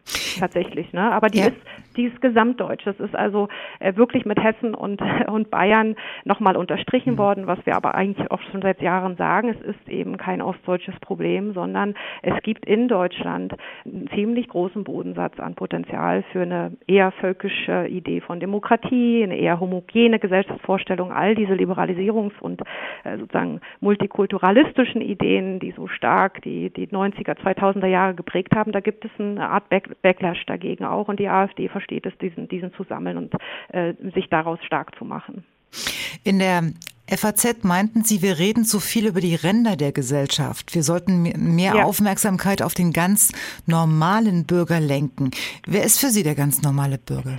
Ja, also der ganz normale Bürger ist natürlich ein, äh, äh, eine schwierige Bezeichnung. Im, im Buch äh, sage ich dazu auch ein bisschen was mehr. Ich meine damit Menschen, die im engeren Sinne zu der Zeit, mit der ich mich beschäftige, kein hervorgehobenes Amt hatten oder eine irgendwie als historisch zu achtende Verantwortung. Ja, ja. also auch ich Bürgerinnen wie, wie Sie und ich, äh, die sich in ihrem Alltag aber eben auch politisch äußern, ohne dass sie das dezidiert vorhaben. Wir alle benutzen politische Begriffe, ohne dass wir jeweils Vorlesungen dazu halten oder äh, hören. Ähm, und äh, in, in, in dem Sinne finde ich, dass wir in der jetzigen Diskussion über die Polarisierung der Gesellschaft äh, oft zu stark, also nach Skandallogiken natürlich, äh, das ist medial auch so, dass dann auf die skandalisierten Wahlen, wo der Bürgermeister eben dann doch von der AfD sich durchsetzt oder so, da wird dann stärker drauf geschaut als auf die Wahlen, wo er es nicht schafft. Ähm, aber eben auch aus einer ähm, äh, gerade was ich gesagt habe, dass die AfD so eine Art Sammlungsfunktion äh, einnimmt. Das Rechte ist kein Problem des Randes, glaube ich. Das rechte Denken, rechtsextremes Gedankengut, Rassismus, Chauvinismus, Ausgrenzungsideen, Gemeinschaftsvorstellungen, die eher homogen sind als, als bunt, äh, ist kein Problem von Rändern, sondern diese Ränder nähren sich aus der Mitte heraus. Also ich würde plädieren dafür, den Blick umzudrehen und in diesem Sinne auch in die Breite der Gesellschaft eher zu blicken. Und dann sieht man die Probleme eben nicht nur als Randprobleme, aber man sieht eben auch eine Zivilgesellschaft dann insbesondere auch in Ostdeutschland, die viel stärker ist, als sie medial wiedergegeben wird, aber auch natürlich äh, äh, stärker sein müsste noch, um diesen Herausforderungen in Ostdeutschland, die doch besonders sind, irgendwie was entgegensetzen zu können. Da sieht man auch heute noch ganz, ganz äh, große Unterschiede im Alltag. In Westdeutschland sind die diskursiven Grenzen immer noch viel enger gesetzt als in, in Ostdeutschland. Äh, da braucht es auch eine Stärkung der Zivilgesellschaft. Deshalb würde ich dafür plädieren, dass wir auch mehr in diesem Sinne über die Mitte der Gesellschaft sprechen. Danke an Christina Morina. Sie ist Historikerin an der Uni in Bielefeld mit ostdeutschen Wurzeln und gleich bei uns Sebastian Fröschke. Er arbeitet als Zugbegleiter, redet sehr gern mit seinen Fahrgästen und was er dabei zum Thema Ost-West alles erlebt, das hören wir gleich. Sebastian Fröschke wäre eigentlich heute als Programmmacher direkt in der Sendung dabei. Er musste jedoch seinen Dienst schieben. Also telefonieren wir jetzt erstmal und finden einen neuen Termin. Ist das so in Ordnung? Sie sind herzlich eingeladen, Herr Fröschke. ja, das höre ich doch gerne. Schönen guten Abend oder guten Morgen, je nachdem, wenn man gerade zuhört. Ich bin da, zwar nicht live, aber ich bin da. Sie arbeiten bei der Bahn. Sie sind Zugbegleiter. Sie kommen viel rum. Ich komme viel rum, genau. Sie kommen mit Ihren Fahrgästen ins Gespräch und hören auch sicherlich manchmal Sachen, die Sie lieber nicht hören wollten, stimmt's? Richtig, ja. da gibt es so viele lustige Sachen. Was denn zum Beispiel? Oh, darf man das im Radio sagen? Weiß ich nicht. Ja, manchmal, also was an. jetzt neue Mode ist, ist die Scheidung feiern. Juhu, ich bin den Drachen jetzt los. Dann haben wir natürlich auch traurige Momente, Beerdigungen. Was sind denn so die, die Hauptthemen im Moment? Abgesehen von Scheidung und Beerdigung. Im Moment eine Flüchtlingskrise, also momentan sehr hoch im Kurs. Wir hatten ja 2015 die erste Flüchtlingskrise. Da hat man schon ganz schön zu, zu tun. Mhm. Also die Geflüchteten durften ja äh, mit den Zügen reisen. Die wurden ja dann quasi verbracht von einer Aufnahmestation in die nächste. Da gab es ja eine Kooperation. Natürlich fand der Fahrgast das nicht lustig, dass er äh, ein Ticket zahlen musste und der, der geflüchtet ist, der musste nicht bezahlen, der wurde aufgenommen über einen Beleg und dann hat sich das halt erledigt. Was aber viele vergessen, und ich habe da extra nochmal recherchiert, ja. zur Wende ja. gab es diese Variante auch für DDR-Bürger. Und zwar, ich war der Meinung, in der kompletten B BAD, da habe ich leider die Reportage nicht mehr gefunden, aber was ich gefunden habe, ist, dass man von Ostberlin nach Westberlin mit dem Reisepass der DDR umsonst im Westberlin fahren durfte. Hm. Und das finde ich immer traurig, das haben viele vergessen. Also viele beschäftigen sich wahrscheinlich nicht mehr mit der Geschichte, dass das schon mal gab. Und jetzt haben wir ja die nächste Flüchtlingskrise und da gab es diese Regelung, ukrainischer Pass, ich darf fahren, wohin ich will, wenn das Ganze in Maßen ist und nicht in Massen. Da hatten wir natürlich auch wieder sehr viel mit den Leuten zu, zu kämpfen, auch wieder mit erklären, warum das so ist. Ich meine, und, und wie, wie, wie oft, hm? weil das ja unser Thema auch heute Abend ist, wie oft ist denn das Ost-West-Thema dabei? Relativ, na, mit, ich sag jetzt mal Mittel, es hm. gleicht sich meistens aus. Ich bin ziemlich auch guter Meinung, dass wir auch schon relativ bei, beisammen, also bei, nah waren. Das hat sich aber durch die Flüchtlingskrisen ja massiv geändert. Man sieht das in den Wahlergebnissen, ähm, wo die Reise hingeht. Und das ist halt das, das Traurige an der Sache, dass ich nehme mich jetzt mal mit, mit, mit ein, dass wir halt nur noch rumschimpfen, es ist alles Mist, so geht es nicht weiter, aber ändern wollen wir es auch nicht. Ja, also wir zeigen nur noch mit dem Finger, das ist jetzt, wie gesagt, bei uns bei der Eisenbahn ja genauso. Mhm. Ja, wenn mal was nicht läuft, wird mit dem Finger jetzt, na, warum ist denn das so? Na, und ich kann immer nur sagen, na, weil es so ist, weil das ja von oben gesteuert wird. Wir können das nicht ändern. Also ich kann jetzt nicht äh, selber das Geld hier in die Hand nehmen und sagen, so, jetzt muss mal die Schiene gemacht werden. Das kommt ja von woanders her.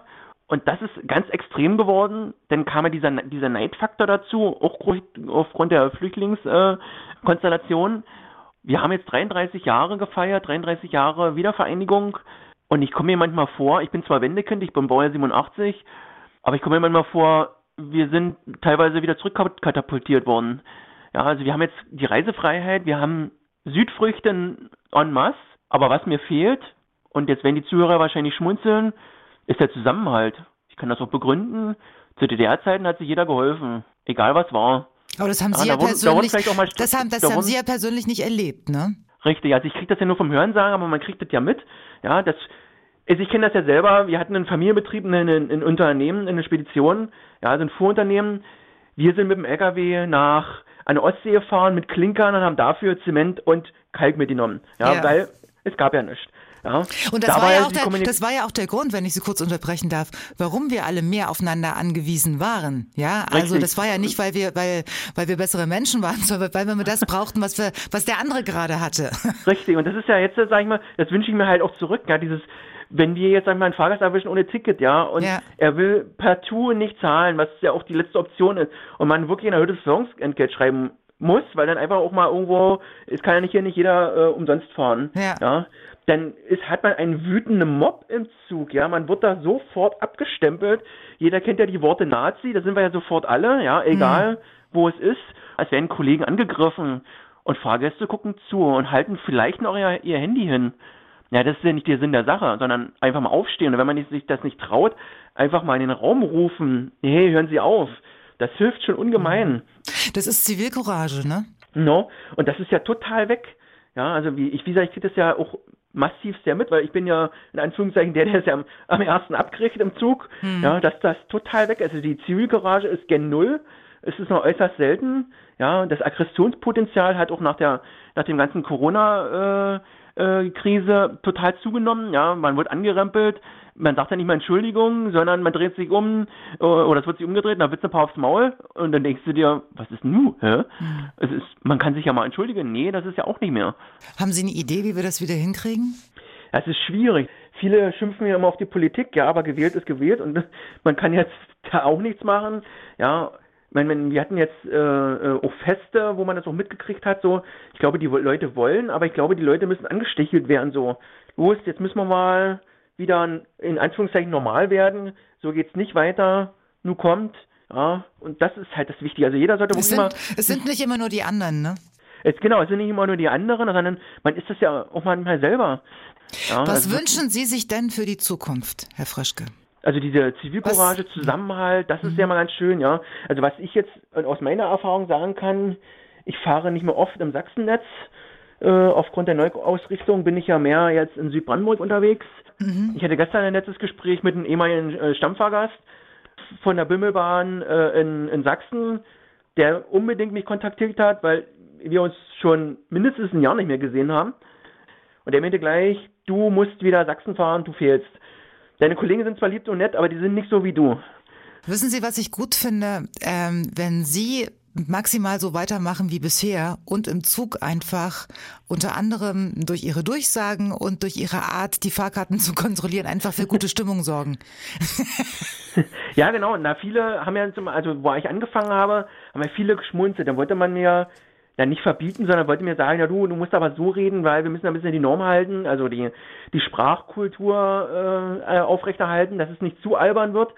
Dann aber viele Fahrgäste und auch viele Kollegen und viele Vorgesetzte auch gemerkt, dass wenn ich mal eine lustige Ansage mache, ich weniger Stress im Zug habe, als wenn ich stupide eine Ansage vorlese. Richtig, richtig. Ja, und ja. dann ich kann auch brüllen, ja. Also ich sorge auch schon dafür, weil mein Zug ist mein Wohnzimmer und ich sorge da auch für Ordnung.